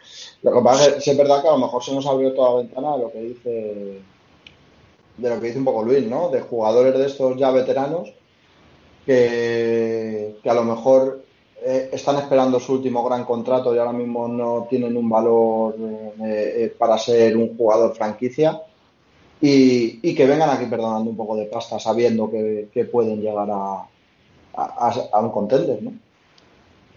Es, que, aquí eso no lo hemos vivido, es que aquí nosotros le dimos un dineral a Bowe para que viniera a rascarse los cojones que, no está escrito. Y bueno, Bowe y otro y otro y el de la moto, ¿no? Entonces, y con contratos siempre muy poco ventajosos. Eh, la idea es que cambie eso, ¿no? Que, que haya jugadores que cambien posibilidad de ganar por dinero. Eh, y, y- y eso a nosotros nos vendría de escándalo, claro. Ujú. Ok, y nos comenta, si queréis, vamos diciendo los MVPs y Roy, y luego al final comentamos los nuestros, yo por no ir uno a uno. Eh, Dasma nos dice que para él el MVP es todo el ataque y el Rookie of the Year para Wills. Bueno, yo creo que el Rookie of the Year ya me adelanto, vamos a coincidir casi todos. Seguro. Bien, continúo. Browns Chile, arroba Chile Browns. Hombre, amigos de Chile, encantados de que paséis por aquí. Nos dice, hola, candidatos a MVP hay varios. Baker, Chubb, Garrett pre-COVID. Si es posible me quedo con la offensive line que permitieron desarrollar el ataque tanto por tierra y por aire. Bien, bien visto. Rookie of the Year sin discusión Wills. Vamos con toda la próxima temporada. Ojalá el ataque se mantenga igual. Bien, sigo. David HB, arroba Capdetro, nuestro buen amigo de Telegram, dice toda una lástima el partido contra Chiefs. ¿Qué jugadores veis más lejos de Cleveland? Uf, Bueno, pues muchos, ¿no? sí, Robert Jackson. Bastantes. hombre, yo creo que a mí el primero que me viene a la cabeza es Vernon. Pues yo, yo ves, yo no, no lo ves, no lo ves porque él no va a estar para, para empezar la temporada, por la época de la lesión lo va a tener muy complicado. Yo sí lo veo que firme un contrato, es eso, pues muy a la baja, una vez ya iniciada la temporada. Sí, Sí, que me podría encajar ahí, pero como, como backup, no, no, no, no en un papel, digamos, importante. A ver, sí, pero yo lo que no veo es si los Browns van a querer quedárselo. Es lo que no veo tan claro. Puede ser, la- selección con esos años es muy dura.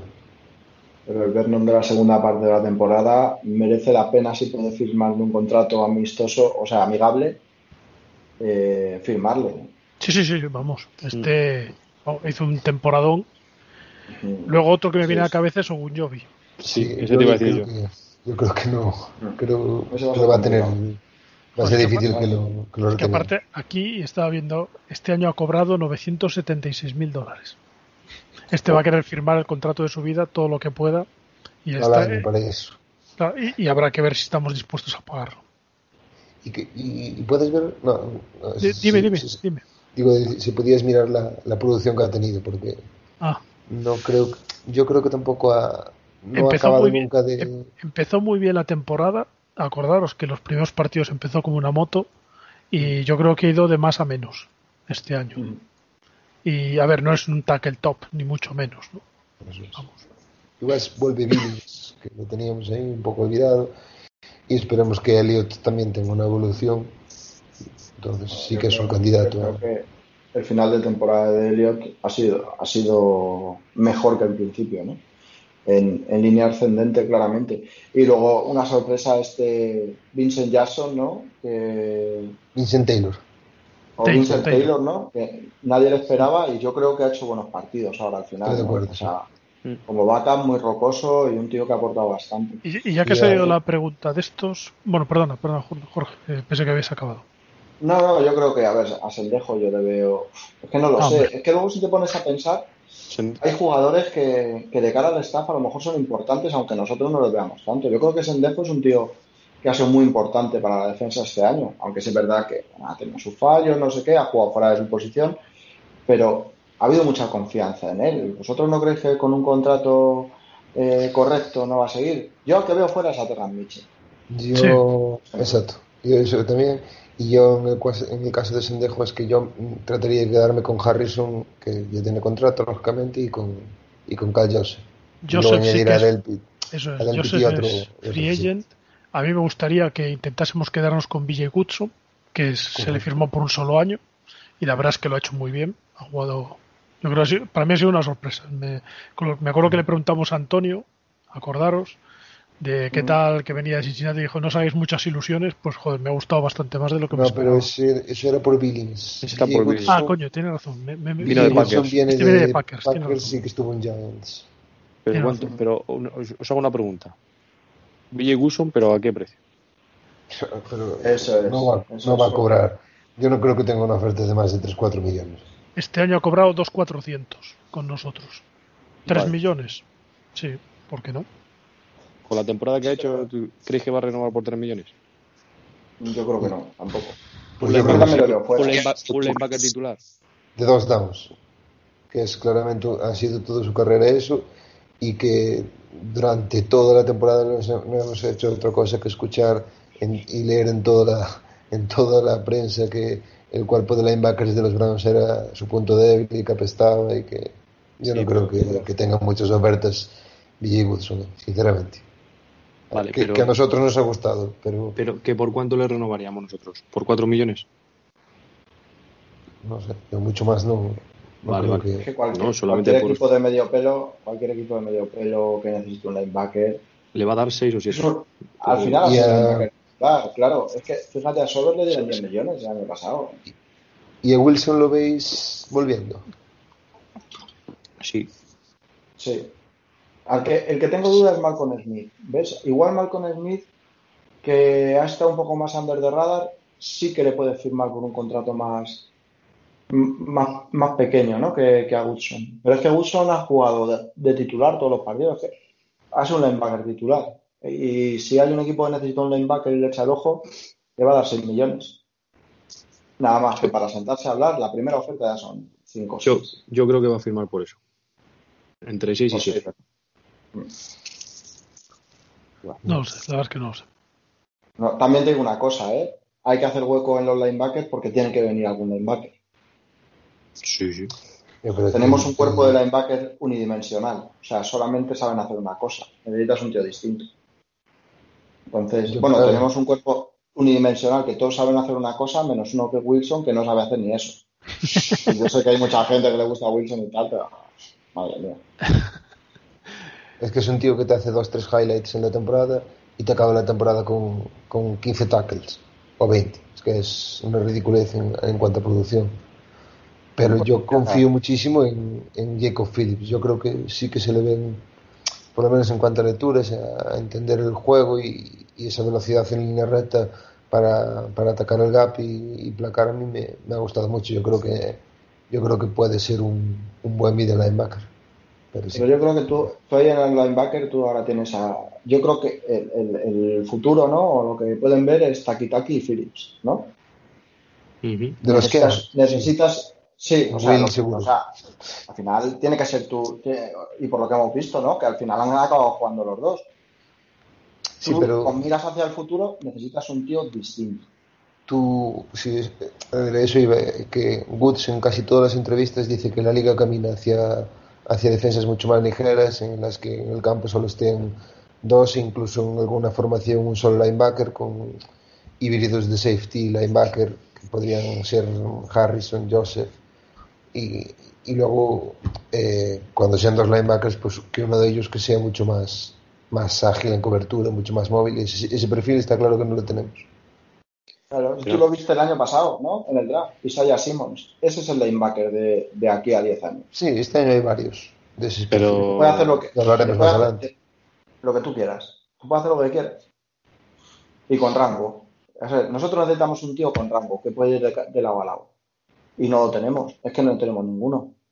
Es que en el otro, en el último partido contra Chiefs se cansaron de, de hacernos pases a, a Tyreek Hill, bueno, y, a, y al running back creo que era Williams, y nuestros linebackers eran- es que eran absolutamente incapaces de llegar a, a- a los laterales. Cuando llegaban ya habían hecho 10 yardas. Vale. Bueno, alguno más que veáis, bueno, yo luego veo fuera, claro, a Lam, eh, veo fuera seguramente a Parky, veo fuera, es que veo fuera a. Stewart, veo fuera a Higgins, Mm. Sí, yo veo Higgins, fuera, sí. yo a Eh, Higgins, depende, porque es que a lo Sí. mejor es que al final le estás firmando unos contratos muy pequeños, tío. que a lo mejor tío- vuelve otra vez. Como Es que ya pues, pasó. el año pasado no jugó, el año pasado no jugó apenas y no tuvo ofertas, ¿vale? No jugó ca- prácticamente. Pero es que este año con la producción que ha tenido bien, me extraña muchísimo que no tenga... Pero no es un No sé. jugador flashy para los equipos. No es un tío rápido, no te hace yardas after catch y no juega por fuera. Es que no es un jugador de valor. No es un jugador de valor. Yo ahora mismo creo que puede tener más cartel People Jones que Higgins. De, de cara al mercado, ¿vale? No sé yo, ¿eh? Es que Higgins creo que tiene 8,4 yardas por recepción, una cosa así de media y Sí. la verdad es que Y after estoy-. Y después del contacto, Sí, sí, no, cero. Pero yo bueno, los balones divididos, sí, sí, Jorge, que sí, que sí. Que cero, que es un, es un, lo que pasa que mejoran las rutas, las rutas las hace bien y se marca bien, pero, pero nada más. Pero Higgins, eh, joder, se me ha olvidado yo. Que estoy contigo, que creo que Higgins es una de las piezas que yo creo que no va a volver. a no ser que es como este Depen- año, que pase, depende del que pase contrato. el mercado y tú le puedas hacer un contrato por un millón y medio, vale, pues de puta madre, ¿sabes lo que te digo? Pero, yo creo que tú necesitas un, tú necesitas un, un Jalen Rigor, tú necesitas un, un Tarek Hill, tú necesitas un tío que te, que te pueda, que, que te pueda hacer una ruta de 50 yardas y, y- y que te queme al cornerback. Nosotros necesitamos a Jalen Widdle. A Whittle o el otro, ¿no? Que, No, no, a Whittle, Whittle. este, ¿no? Que es muy bueno. ¿quién? A mí se me dejó frío. El de ¿Quién Florida, has dicho? el- No sé quién El ha de dicho. Florida. Kadarius ¿Cómo se llama? Tony. A mí también me gusta, sí. Kadarius Tony. Pero ese, ese no va a venir, ya te lo digo yo. Ese tío tiene ya antecedentes por posesión de, de armas. Bueno, ya, ya tiene. Es un tío con, con bastante trastienda detrás. Y Ah, no sí, creo sí. que. Se los lleva a los Eagles, que ya les Mm. aconseja. Dos. Dorsey. Claro. Eso es. Sí. Bueno, ya La hablaremos. Yo creo que sí, ya hablaremos de esto. Vale, luego No, dice, ¿cre- ¿crees que hay que pagarle ya a Baker y penalizar la maniobrabilidad del equipo o esperar y pagarle más que a todos los quarterbacks que hayan firmado antes que él y arruinar el equipo? Correcto. Se Paga ha contestado él. Sí. No, bueno, a ver, esto lo comentábamos antes. Aquí ahora la discusión está entre si quieres firmarle ya y a lo mejor jugar con el con digamos los contratos que están firmando ahora porque vas a tener que pagar una pasta, déjate de historias o te esperas al contrato de la televisión para ver cómo está el cap de aquella que posiblemente pues a pesar de todo lo que pueda bajar ahora con la pandemia volverá a subir. Esa es mi opinión. O sea que a Baker posiblemente le interese esperar también. Yo, bueno, mi opinión sería extenderle el quinto año y, y durante la temporada, antes de que saliera el, el, el convenio, aprovechar a lo mejor un poco ahí que, que el mercado va a estar chungo, hacer un poco de fuerza y a ver si le puede renovar, pues eso, dándole mucha pasta, pero, pero sacar un contrato que una vez salga el contrato televisivo sea, sea Asumible. Exacto, o sea, se quede Pero- muy asumible y, y el, si- el signing bonus no entre en esta temporada sino en la siguiente. De, Yo de veo- todas maneras, vos- vosotros veis que a Mayfield se le va a hacer un contrato. Olvidaos un momento de la televisión y todo lo que está pasando con la pandemia. En la situación habitual de la NFL, en la que el último quarterback que, que firma es el mejor pagado. ¿Vosotros lo veis así? Yo, lo, Sí, yo, sí. yo os digo sí. Sí. Vamos, lo tengo claro. Mm. Pues sí. De hecho, yo Sí. creo, yo creo que la idea es hacer un, lo que hicieron con Garry. O sea, nos adelantamos, le damos ya la pasta. Él tiene todavía su cuarto año para cobrar su, su contrato de rookie y yo ya le tengo firmado. No, no Yo- creo yo que, que se esperemos. Jorge, Jorge, compañeros, lo que quiera. Lo que quiera. Las llaves de la ciudad y de las mujeres de todos, lo que quiera. ¿Cuántos putos años llevamos sin, Cierto, sin, es que- sin- sin un quarterback de quinto año? Que sí, que sí. Estoy contigo. Lo que quiera. Y hemos decidido que es. Y él ha decidido, eh, bueno, pues eh, evolucionar, crecer con nosotros. eh, y ha demostrado sobre el campo lo que quiera. Siguiente pregunta. Por- bueno, no sé. Luego, acordarme, no sé si hay alguna pregunta sobre, sobre si Stefanski va a ser nombrado el, Bueno, el entrenador del año. ¿Hay alguna por ahí? Porque es que si no se me va a olvidar. Porque a Jorge le tengo que decir una cosita. no lo sé, pero Que se reya, que se reya de mí. si no, guárdatela para el final. Sí. ¿vale? Vale, vale. Eh, y sigo en las mías, ¿eh? Sigo en las mías. Si Vale, es, vale. si es entrenador del año, Me la apunto. es por el contexto. Vale, ahora, luego lo hablamos. sí.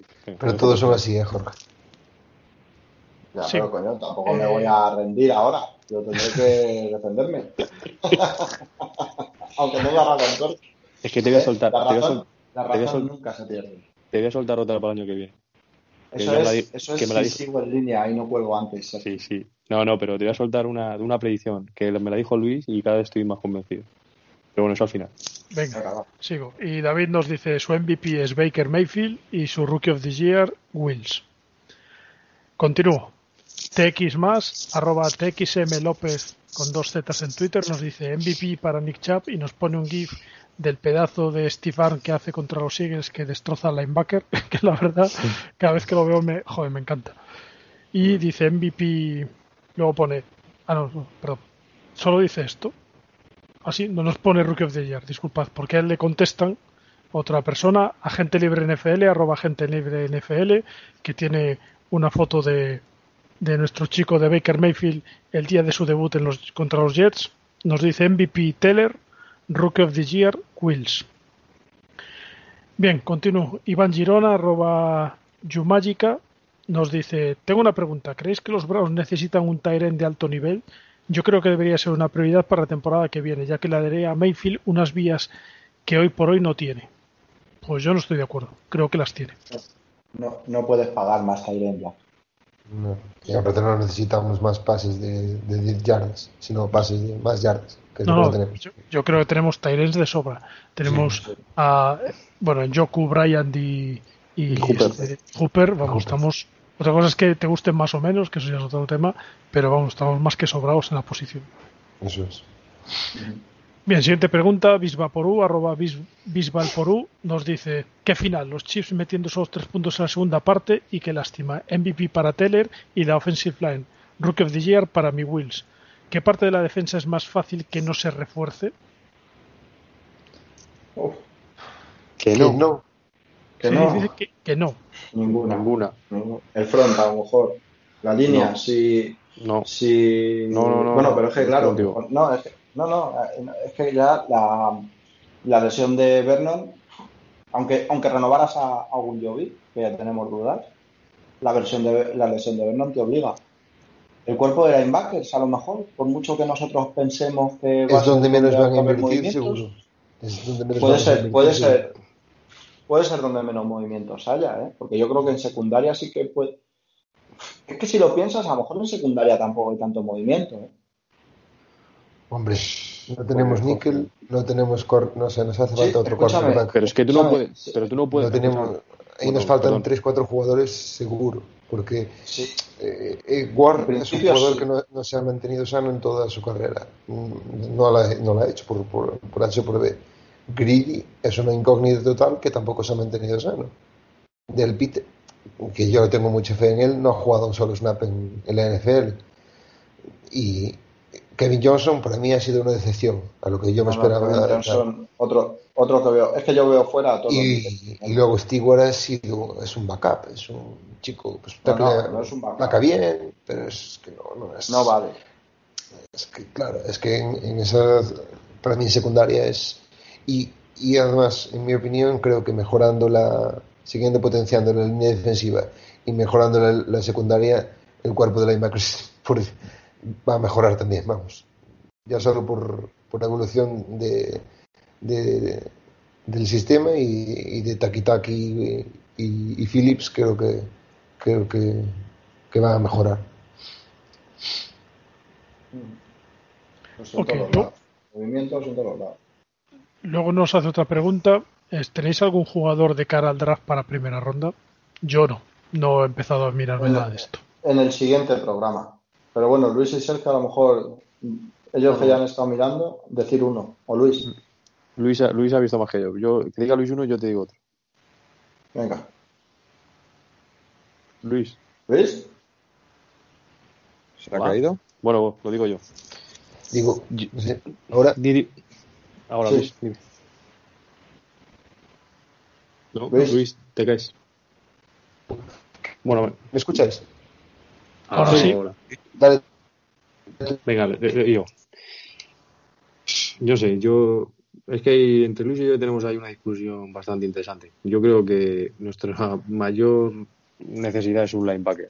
Y, y hay, hay dos para mí. He visto a, hablando mucho de Ogusu, pero a mí me gusta mucho Zaven Collins. Pero no sé si va a llegar.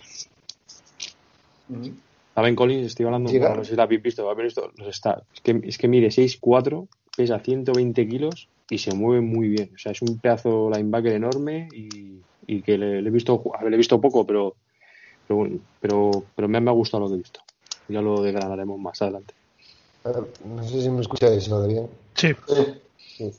Nada, eh, eh, decía que yo no es que no crea que tengamos necesidad de linebacker, yo creo que es que veo dificultad en que este, este front office invierta una primera ronda en un, en un linebacker.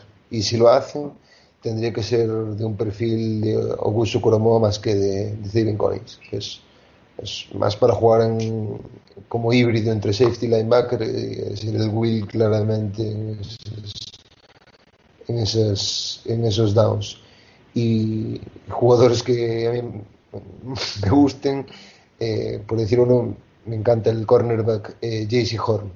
Creo que es un jugador que encajaría, que caería de pie en nuestro, nuestro equipo. Es buenísimo, muy físico, juega bien en zona. A mí es un, es un cornerback que me, que me encantaría que, que drafteara. JC Horn, ¿de qué equipo? Eh, es North Carolina. ¿Y los otros dos? Eh, Coroma, este y... Es el Notre Dame. de Notre Dame y Zaven Collins de, de Tulsa. Tulsa. Vale. Sí, sobre todo un poco para que la gente, pues oye, eh, si no ha habido hablar de ellos o lo que sea, pues, Yo- pueda- lo pueda buscar. Lo, pa- lo pasa que es que Luis, yo creo que no llega ni Ogusu ni Horn. Pues es un raser. O Eso, Yulari, oye. entonces. Creo que soy el, seguramente el más despistado de todos porque no sé ni en qué puesto elegimos. El 26. Es que- 16. El 26. Oye, que qué lujo, ¿eh? Hombre, mola, ¿eh? Pues sí, iros acostumbrando. Ahí, ahí. bueno, venga, ya hablaremos del draft. Tira para adelante. Sigo. Eh, Jordi Min, arroba Jordi-Min, nos dice MVP Teller, Roy Wills. Hay que mejorar la defensa. Yo ficharía un buen linebacker en la Free Agency. Milano y Lavonte David están disponibles. Que ayudar a los linebackers jóvenes a mejorar y esperar que los lesionados aporten. Delpit y Greedy.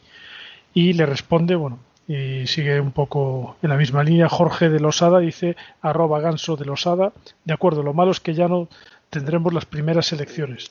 Bueno, las primeras, efectivamente, como decimos ahora, vamos a escoger más adelante. Bien. También hace falta otro córner y profundos. Con eso ya estaría bien armada la defensiva. Continúo. Rantanplan, arroba Deeperbot. Nuestro buen amigo Rantanplan nos dice, buenas perretes, temporadón, sin más. Me queda el sabor agridulce del cascazo a Higgins y que hubiera podido pasar, pero aún así orgulloso del equipo y su lucha. Preguntas. ¿Qué upgrade veis más urgente? En mi caso, defensa. ¿Soy yo o la defensa o en la defensa Chiefs estuvimos cagados? Eh, bueno, más que cagado, yo creo que lo que se estuvo intentando es limitar los big play, ¿no? Sí, sí, sí. Vamos. Estoy de acuerdo. O sea, tú Ha estuviste intentando jugar, jugar con el reloj con, con tu defensa. Bastante, bastante parte del plan, ¿eh? Esta temporada ha sido una constante. Yo creo que, bueno, con mejores jugadores se pueden hacer más cosas y con los jugadores que teníamos y sin entrenamiento y sin pretemporada, etcétera, pues bueno, sí, no ha sido nuestra mejor línea y, y se puede mejorar eh, en todos los aspectos, los que tenemos y los que vengan, ¿no? Tiene que mejorar esa defensa para, para poder aspirar a, más, sin duda. Es que creo que ha sido un- una de las piezas importantes del final de temporada que ha sido ha ido en contra nuestra ha sido el bajón físico de, de Garrett por el tema del COVID. Si, si hubiésemos tenido al Garrett del principio de temporada al final, hubiésemos metido mucha más presión en esos backfield. Yo creo que ahí Y la hemos- lesión, y, y la lesión de Vernon en, su, en el mejor momento de su carrera desde hace muchos años. Y el positivo de Ward. Es que Y el positivo de Ward Sí. es que el, el final de temporada se nos, ha, se nos ha ido cayendo todo un poco como un castillo de Es que hemos eliminado a, a Steelers en, en un partido de playoffs en- con, es que hemos provocado cinco turnovers, cuatro inter- eh, intercepciones con, jugando en, en secundaria con Sendejo, Stewart, eh, Robert Jackson y Terrence Mitchell. Es que es un milagro. Pues sí. Cada vez que cada vez que cubres el hombre es, son, es big play. Es que no hay. No, no tienes. Es, no sé. Sí, sí, sí. Venga, Santi. Vale, sí. continúa Rantanplan, dice, lo digo porque cuando recibían los receptores los esperábamos muy atrás y no atacamos a los receptores consiguiendo yardas de oro. Para mí, y sé que ser ambicioso, me falta un, un paso de la defensa, no tanto defensive tackle, sino linebackers y defensive backs. Y también nos pregunta por las preferencias para el ra- draft. Bueno, lo he dicho, lo hemos comentado un poco y, y hablaremos más adelante en off-season. Y por último dice, y favoritos para la Super Bowl. Vale, eh, venga, favoritos para Super Bowl. Rápido, yo lo tengo claro. Tom Brady, digo Tampa Bay. Yo, yo Green Bay. Yo, Yo también Green Bay, sí. Aaron Rodgers está a un nivel fuera de lo común. Son, después de los Browns, quizás los que más, los que mejor me caigan, ¿no? Esa gente de, Jorge, de la América profunda. Búfalo. El outsider. bien, continúo. Ja- Javi Briones, arroba Burulisto, nos dice, hola a todos, para mí Chav sería el MVP y Stefanski el Rookie of the Year. Y la pregunta clara eh, sería, ¿qué se podría obtener un traspaso por Beckham o si habría que apostar por su repu- de su recuperación? Bueno, lo segundo, recuperación. Es que ahora mismo conseguir poco vas a conseguir. ¿eh? A Un jugador que no ha llegado a brillar en los dos últimos años y que viene de un ACL con casi 30 tacos. Pero, pero de todas maneras, imagínate que te dan una primera ronda, que alguien se vuelve loco. Para, ¿y, y qué haces con ella? Me refiero, el problema va a ser sustituir a un tío como Beckham. Es que no es tanto lo que consigas por él, sino cómo lo sustituyes. Vas a encontrar un receptor que le puedas pagar como a Beckham y con ese potencial, porque es verdad que ahora sale en Allen Robinson, sale a Free Agency, que se lo, vamos, le van a pagar un pastizal, quien sea, no sé quién, pero le va a pagar un pastizal, sale Goladay de Detroit y que le van a pagar un pastizal también. El problema es, ¿vas a encontrar un sustituto para él? A ver, Yo es que eh, no Yo veo. por una, por una primera, debe haber, A ver, dependiendo de que- primera, pero eh, eh, te a pones con dos primeras en el draft y, y hay, Nosotros hay- sabemos- es un draft muy bueno en receptores. Y sabemos luego, lo que ha sido Beckham, no sabemos si va a recuperar ese nivel de estrella. O sea, a ver si me entiendes. son más 15, Eh, 15 millones de cap que te ahorras. No, no, no, pero aparte de todo esto, aparte de todo esto, si, a ver, yo me voy a quedar a Beckham porque en el, sobre el papel, ahora mismo no va a venir ningún loco con una primera ronda. No me interesa traspa- traspasarle por un bajo precio, porque no me interesa, ni cortarle como se habla, como vas a cortar a Beckham, loco. Pero claro, si te vienen con una primera, un top 15 a lo mejor, Pero, Hostia. pero- Yo es lo único, si fuera Pero una no hay- locura de que alguien te dé una primera, si no, ¿pero ni ¿quién de va a venir con eso? Pero es que no te yo- va a pero, venir. pero, pero, Yo chico, me lo quedo porque es un pedazo de jugador. Y, y, y digo, lo del CAP, que lo quiero aclarar.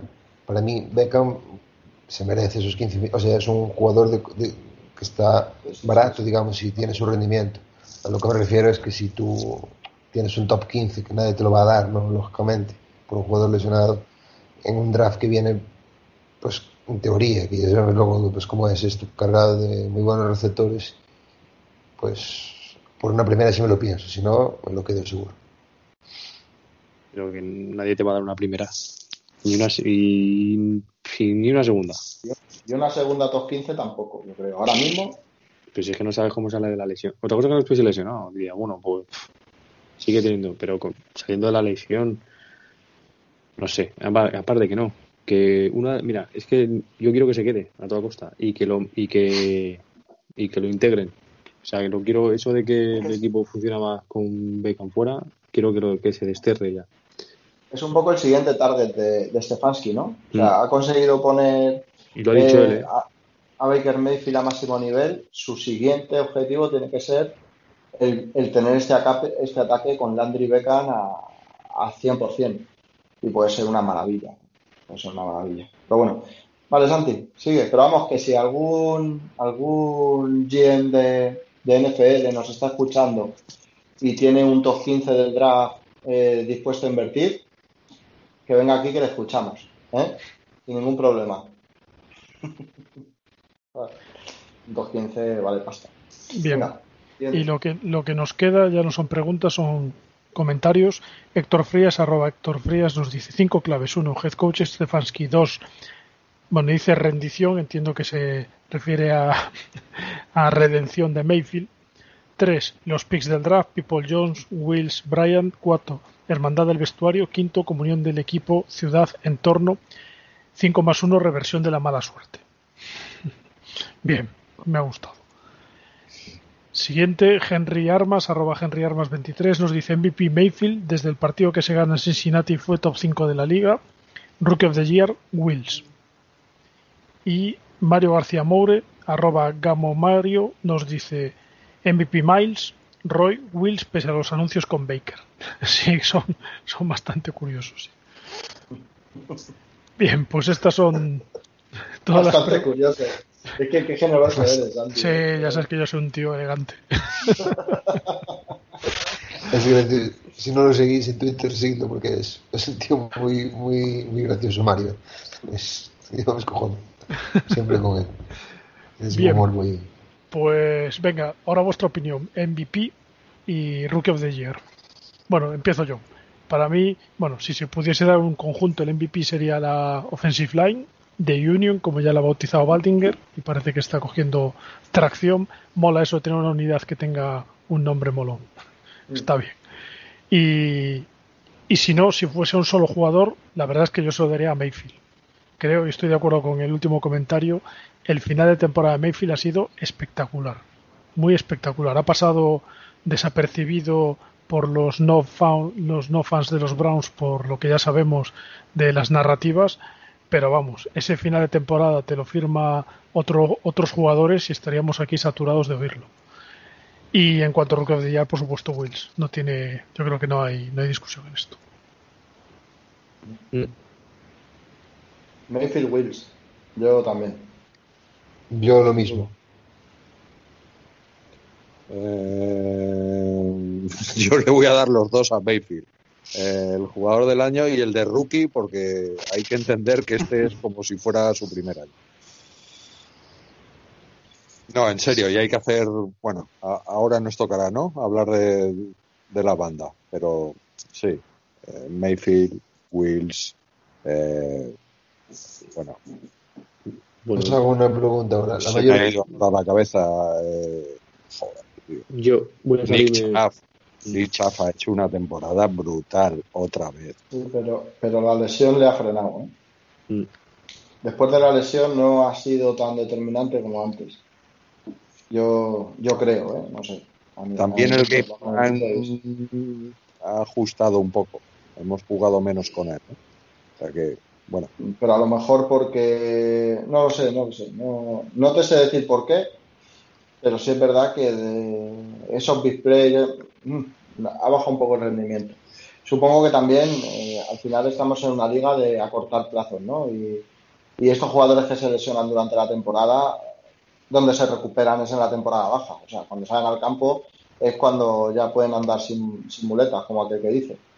Entonces entiendo que le, le va a venir bien el que haya terminado ya todo. ¿eh? Para, sobre todo para que no se nos lesione. Pero bueno. Bueno, no, pero, pero grande. una, O sea, yo muy qui- grande.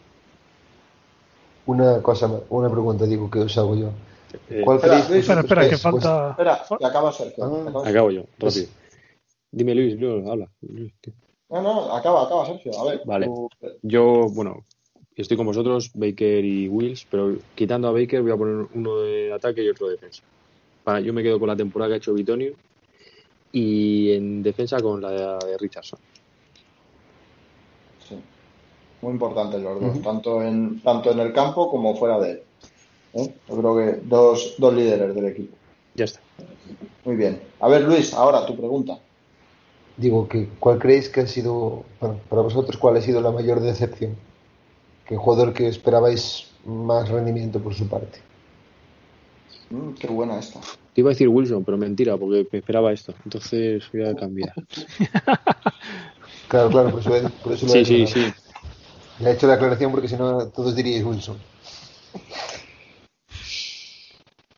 Bueno, empiezo yo. Hooper. Sí. Esperaba, esperaba más de Hooper. También un Jovi, lo siento. Sí, yo posiblemente diría Ogunjobi también. Empezó muy bien la temporada y parecía que iba a ser una grandísima temporada suya y se ha venido un poco a menos. Eh, pues no sé, por, por tocar un poco las narices. Yo creo que Ward debería haber hecho más. También, también. No, no, no, a lo Es mejor no en el campo, pero sí el- la durabilidad.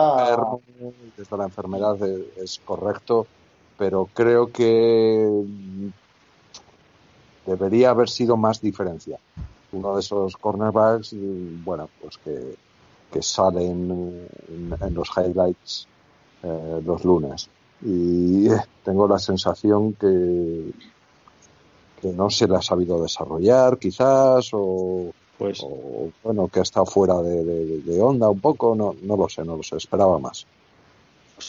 Perdón, el otro día leí una Pues- estadística Al, que no es, un- es eh, en toda su carrera, desde universidad tanto como los partidos que juega en Cleveland, no le han hecho más de 80 yardas. ¿eh? Sí, pero sí, sí, yo creo que un poco el problema de Ward es que te juega 7, 8 partidos por temporada.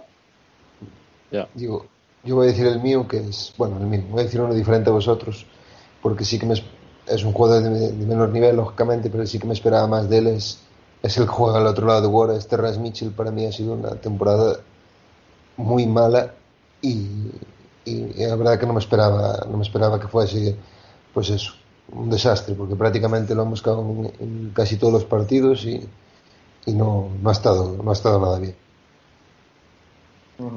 Sí, Vale. también.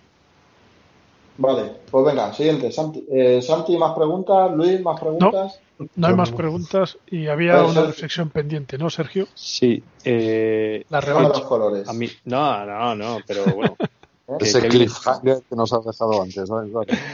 que Kevin Bueno. Stefanski puede, puede, le pueden nombrar entrenador del año, ¿no? O sea, y no, es simplemente una, una anécdota que tuvimos una discusión, una discusión, una charla entre Jorge y yo, y yo le decía que, que ya no simplemente con ganar 13 partidos en la liga regular, sino simplemente cómo, cómo coge un equipo como todo de como Cleveland con sus tantos problemas y darle esa identidad en primer año darle ese pozo, darle esa sensación de equipo, para mí es tan importante como ganar 13 partidos. Y yo te lo dije en su día, que lo que estaba viendo era para ser entrenador del año y, y mira, que puede que sea el entrenador del año.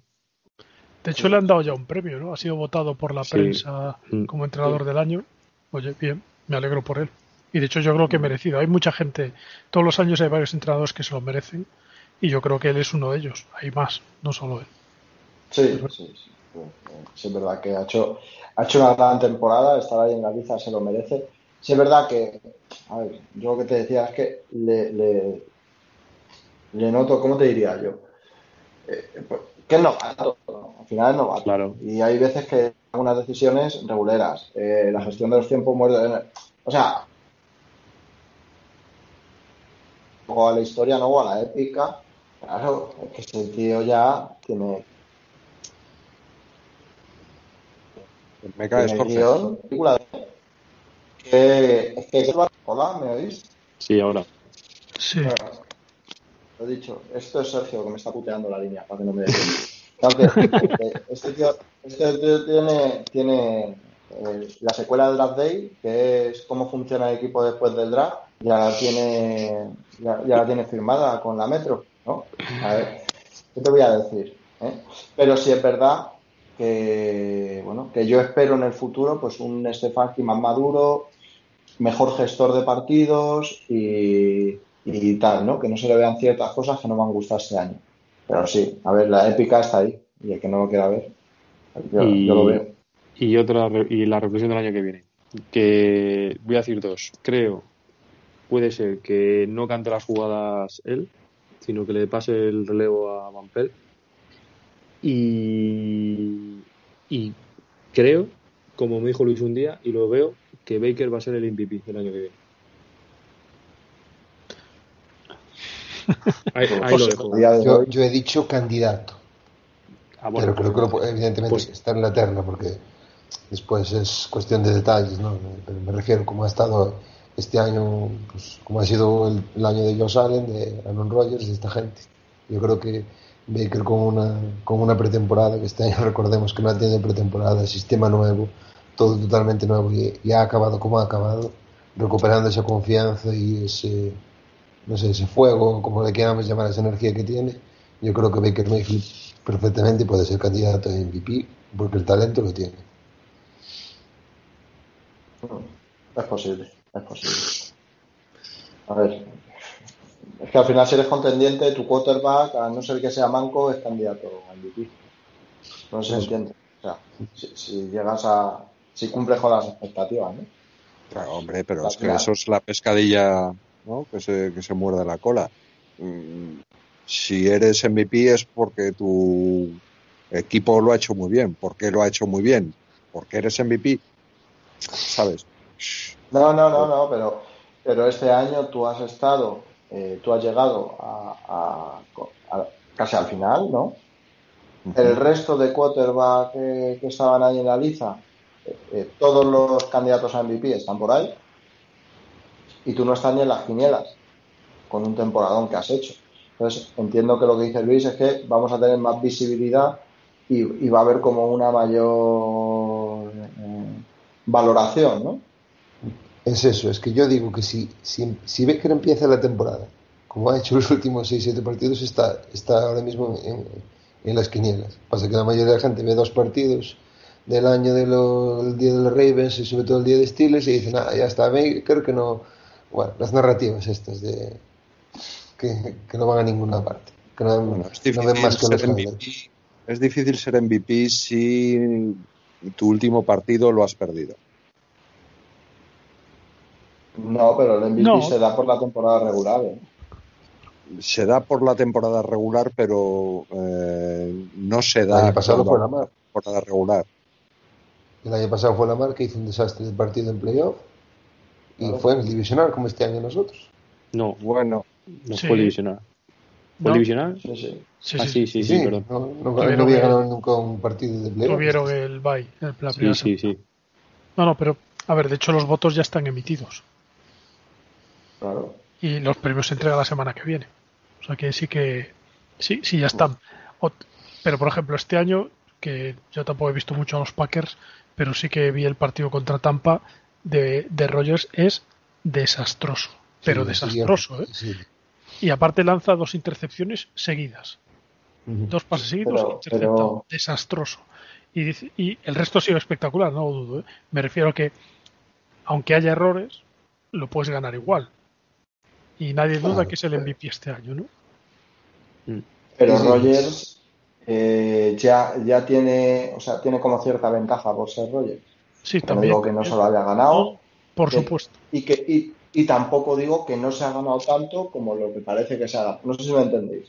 O sea, nada, No, pero- no, sí. Para mí la principal Muy ventaja bueno. que tiene que tiene Rogers y Josh Allen y esta gente es que te echan, o Mahomes, es que tienen unas armas que, que al final tienen targets a 50, 60 yardas y, y- y luego hay que tener la capacidad para poner ese balón, pero Baker la tiene. Y es muy difícil que él dé un pase de 60 yardas si, si no tiene un receptor que, que, ya, que, pero que es que profundo. Y, y es, yo creo que eso va a cambiar este año y creo que por eso que, que Baker va a estar en esa, en esa terna. no sé. La estos premios individuales me, no sé, me, me- me dejan siempre una sensación de, bueno, hemos quedado en que esto es el, el deporte en el que el equipo es más importante, porque todos tienen unas funciones definidísimas y un trabajo y, un- y después nos centramos tanto en, en los jugadores individuales. eh, jugador pero- más valioso nivel de que es marketing y- jugador más valioso. y- el que ha aportado más eh, el que tiene más talento, eh, el que mm, ha hecho cosas fuera de lo normal cuando o el que ha hecho eh, solo las cosas eh, básicas muy bien, que no ha tenido ningún error, que ha sido pues más sobrio, no sé, no sé. A ver, esto es un poco una. esto- esta liga es cuadracentrista, ¿no? Entonces yo creo que al, al buen hacer del equipo, pues, eh, el premio se lo lleva el jugador representativo, como es el quarterback, ¿no? Que, porque al final, si un quarterback funciona bien, no quiere decir que él haya sido mucho mejor que el resto. Quiere decir que él ha sido muy bueno y que el resto del ataque ha sido muy bueno también. Porque, claro, lo que dice Luis, si tú no tienes un receptor que te las coja, tú puedes ser el mejor del mundo que no, que, no hay manera, ¿no? Entonces al final, bueno, pues ya sabemos que esa es un poco la cara de la franquicia, ¿no? El, el, quarterback. Es muy raro que le den un premio de estos a un receptor o a un running back o a, ¿no? Eh, el, el MVP normalmente es el quarterback. Pues, pues bien por él. no sé. Es, es lo que hay un poco. Vale, bueno chicos, yo creo que vamos a cerrar ya, que son las mil y yo me quiero ir a la cama ya. Eh, bueno, vamos a dejar unas semanillas, ¿no? Para en barbecho, para ir cocinando un poquito el tema de draft, agencia libre y todo esto, ¿no? A ver si ya podemos ver un poco cómo se va cerrando el tema de, eh, aunque ya esto sea NFL en general, pero bueno, al final nos afecta, ¿no? Todo el tema de del salary cap, ¿no? A, ver qué es lo que pasa con las pérdidas, si se redistribuyen como ha habido en, otras ligas, ¿no? Con el tema del COVID y se amortizan a, a X años para que no para que no tengan un impacto tan brutal y tal. Eh, entonces, bueno, vamos a esperar un poco esto porque, claro, de todo ello depende un poco la planificación del año que viene, ¿no? Entonces, bueno, pues aquí se acaba la temporada 2020 de los Cleveland Browns, ¿no? Bueno, hemos llegado hasta la 21, no estábamos habituados a llegar tan lejos, pero bueno, hasta el año 21, perdón. Pero bueno, aquí se acaba la temporada 2020. A partir del próximo podcast ya ponemos mirada hacia adelante. Y nada, chicos, muy contento de haberos tenido aquí, muy, muy contento de, de- de- de lo bien que, que- se escucha el programa, ¿no? De, de la gente que nos sigue y de todo esto. Y bueno, eh, daros las gracias por, por hacer esto tan bonito. Bueno, por mi parte, gracias a, a ti, Jorge, gracias a Álvaro, a Santi, a Luis, por, es- por estas charlas tan maravillosas y tan guapas. Y nada, ya sabes dónde estoy por, para volver el año que viene.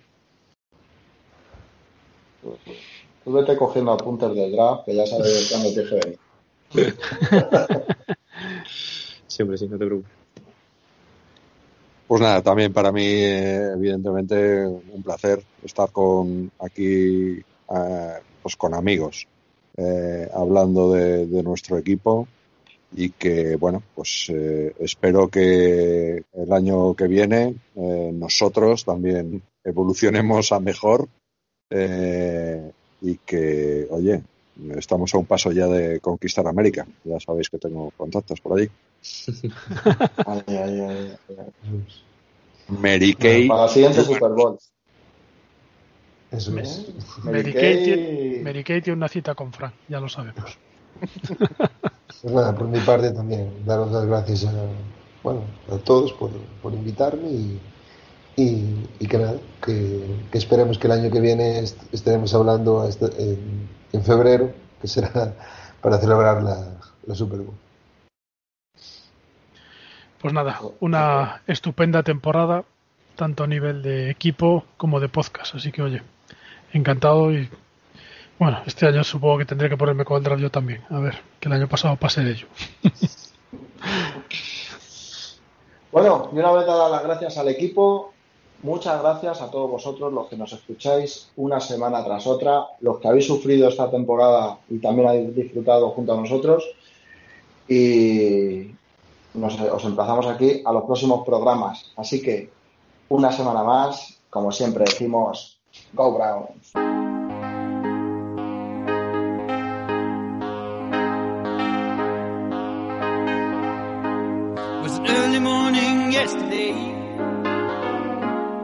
I was up before the dawn.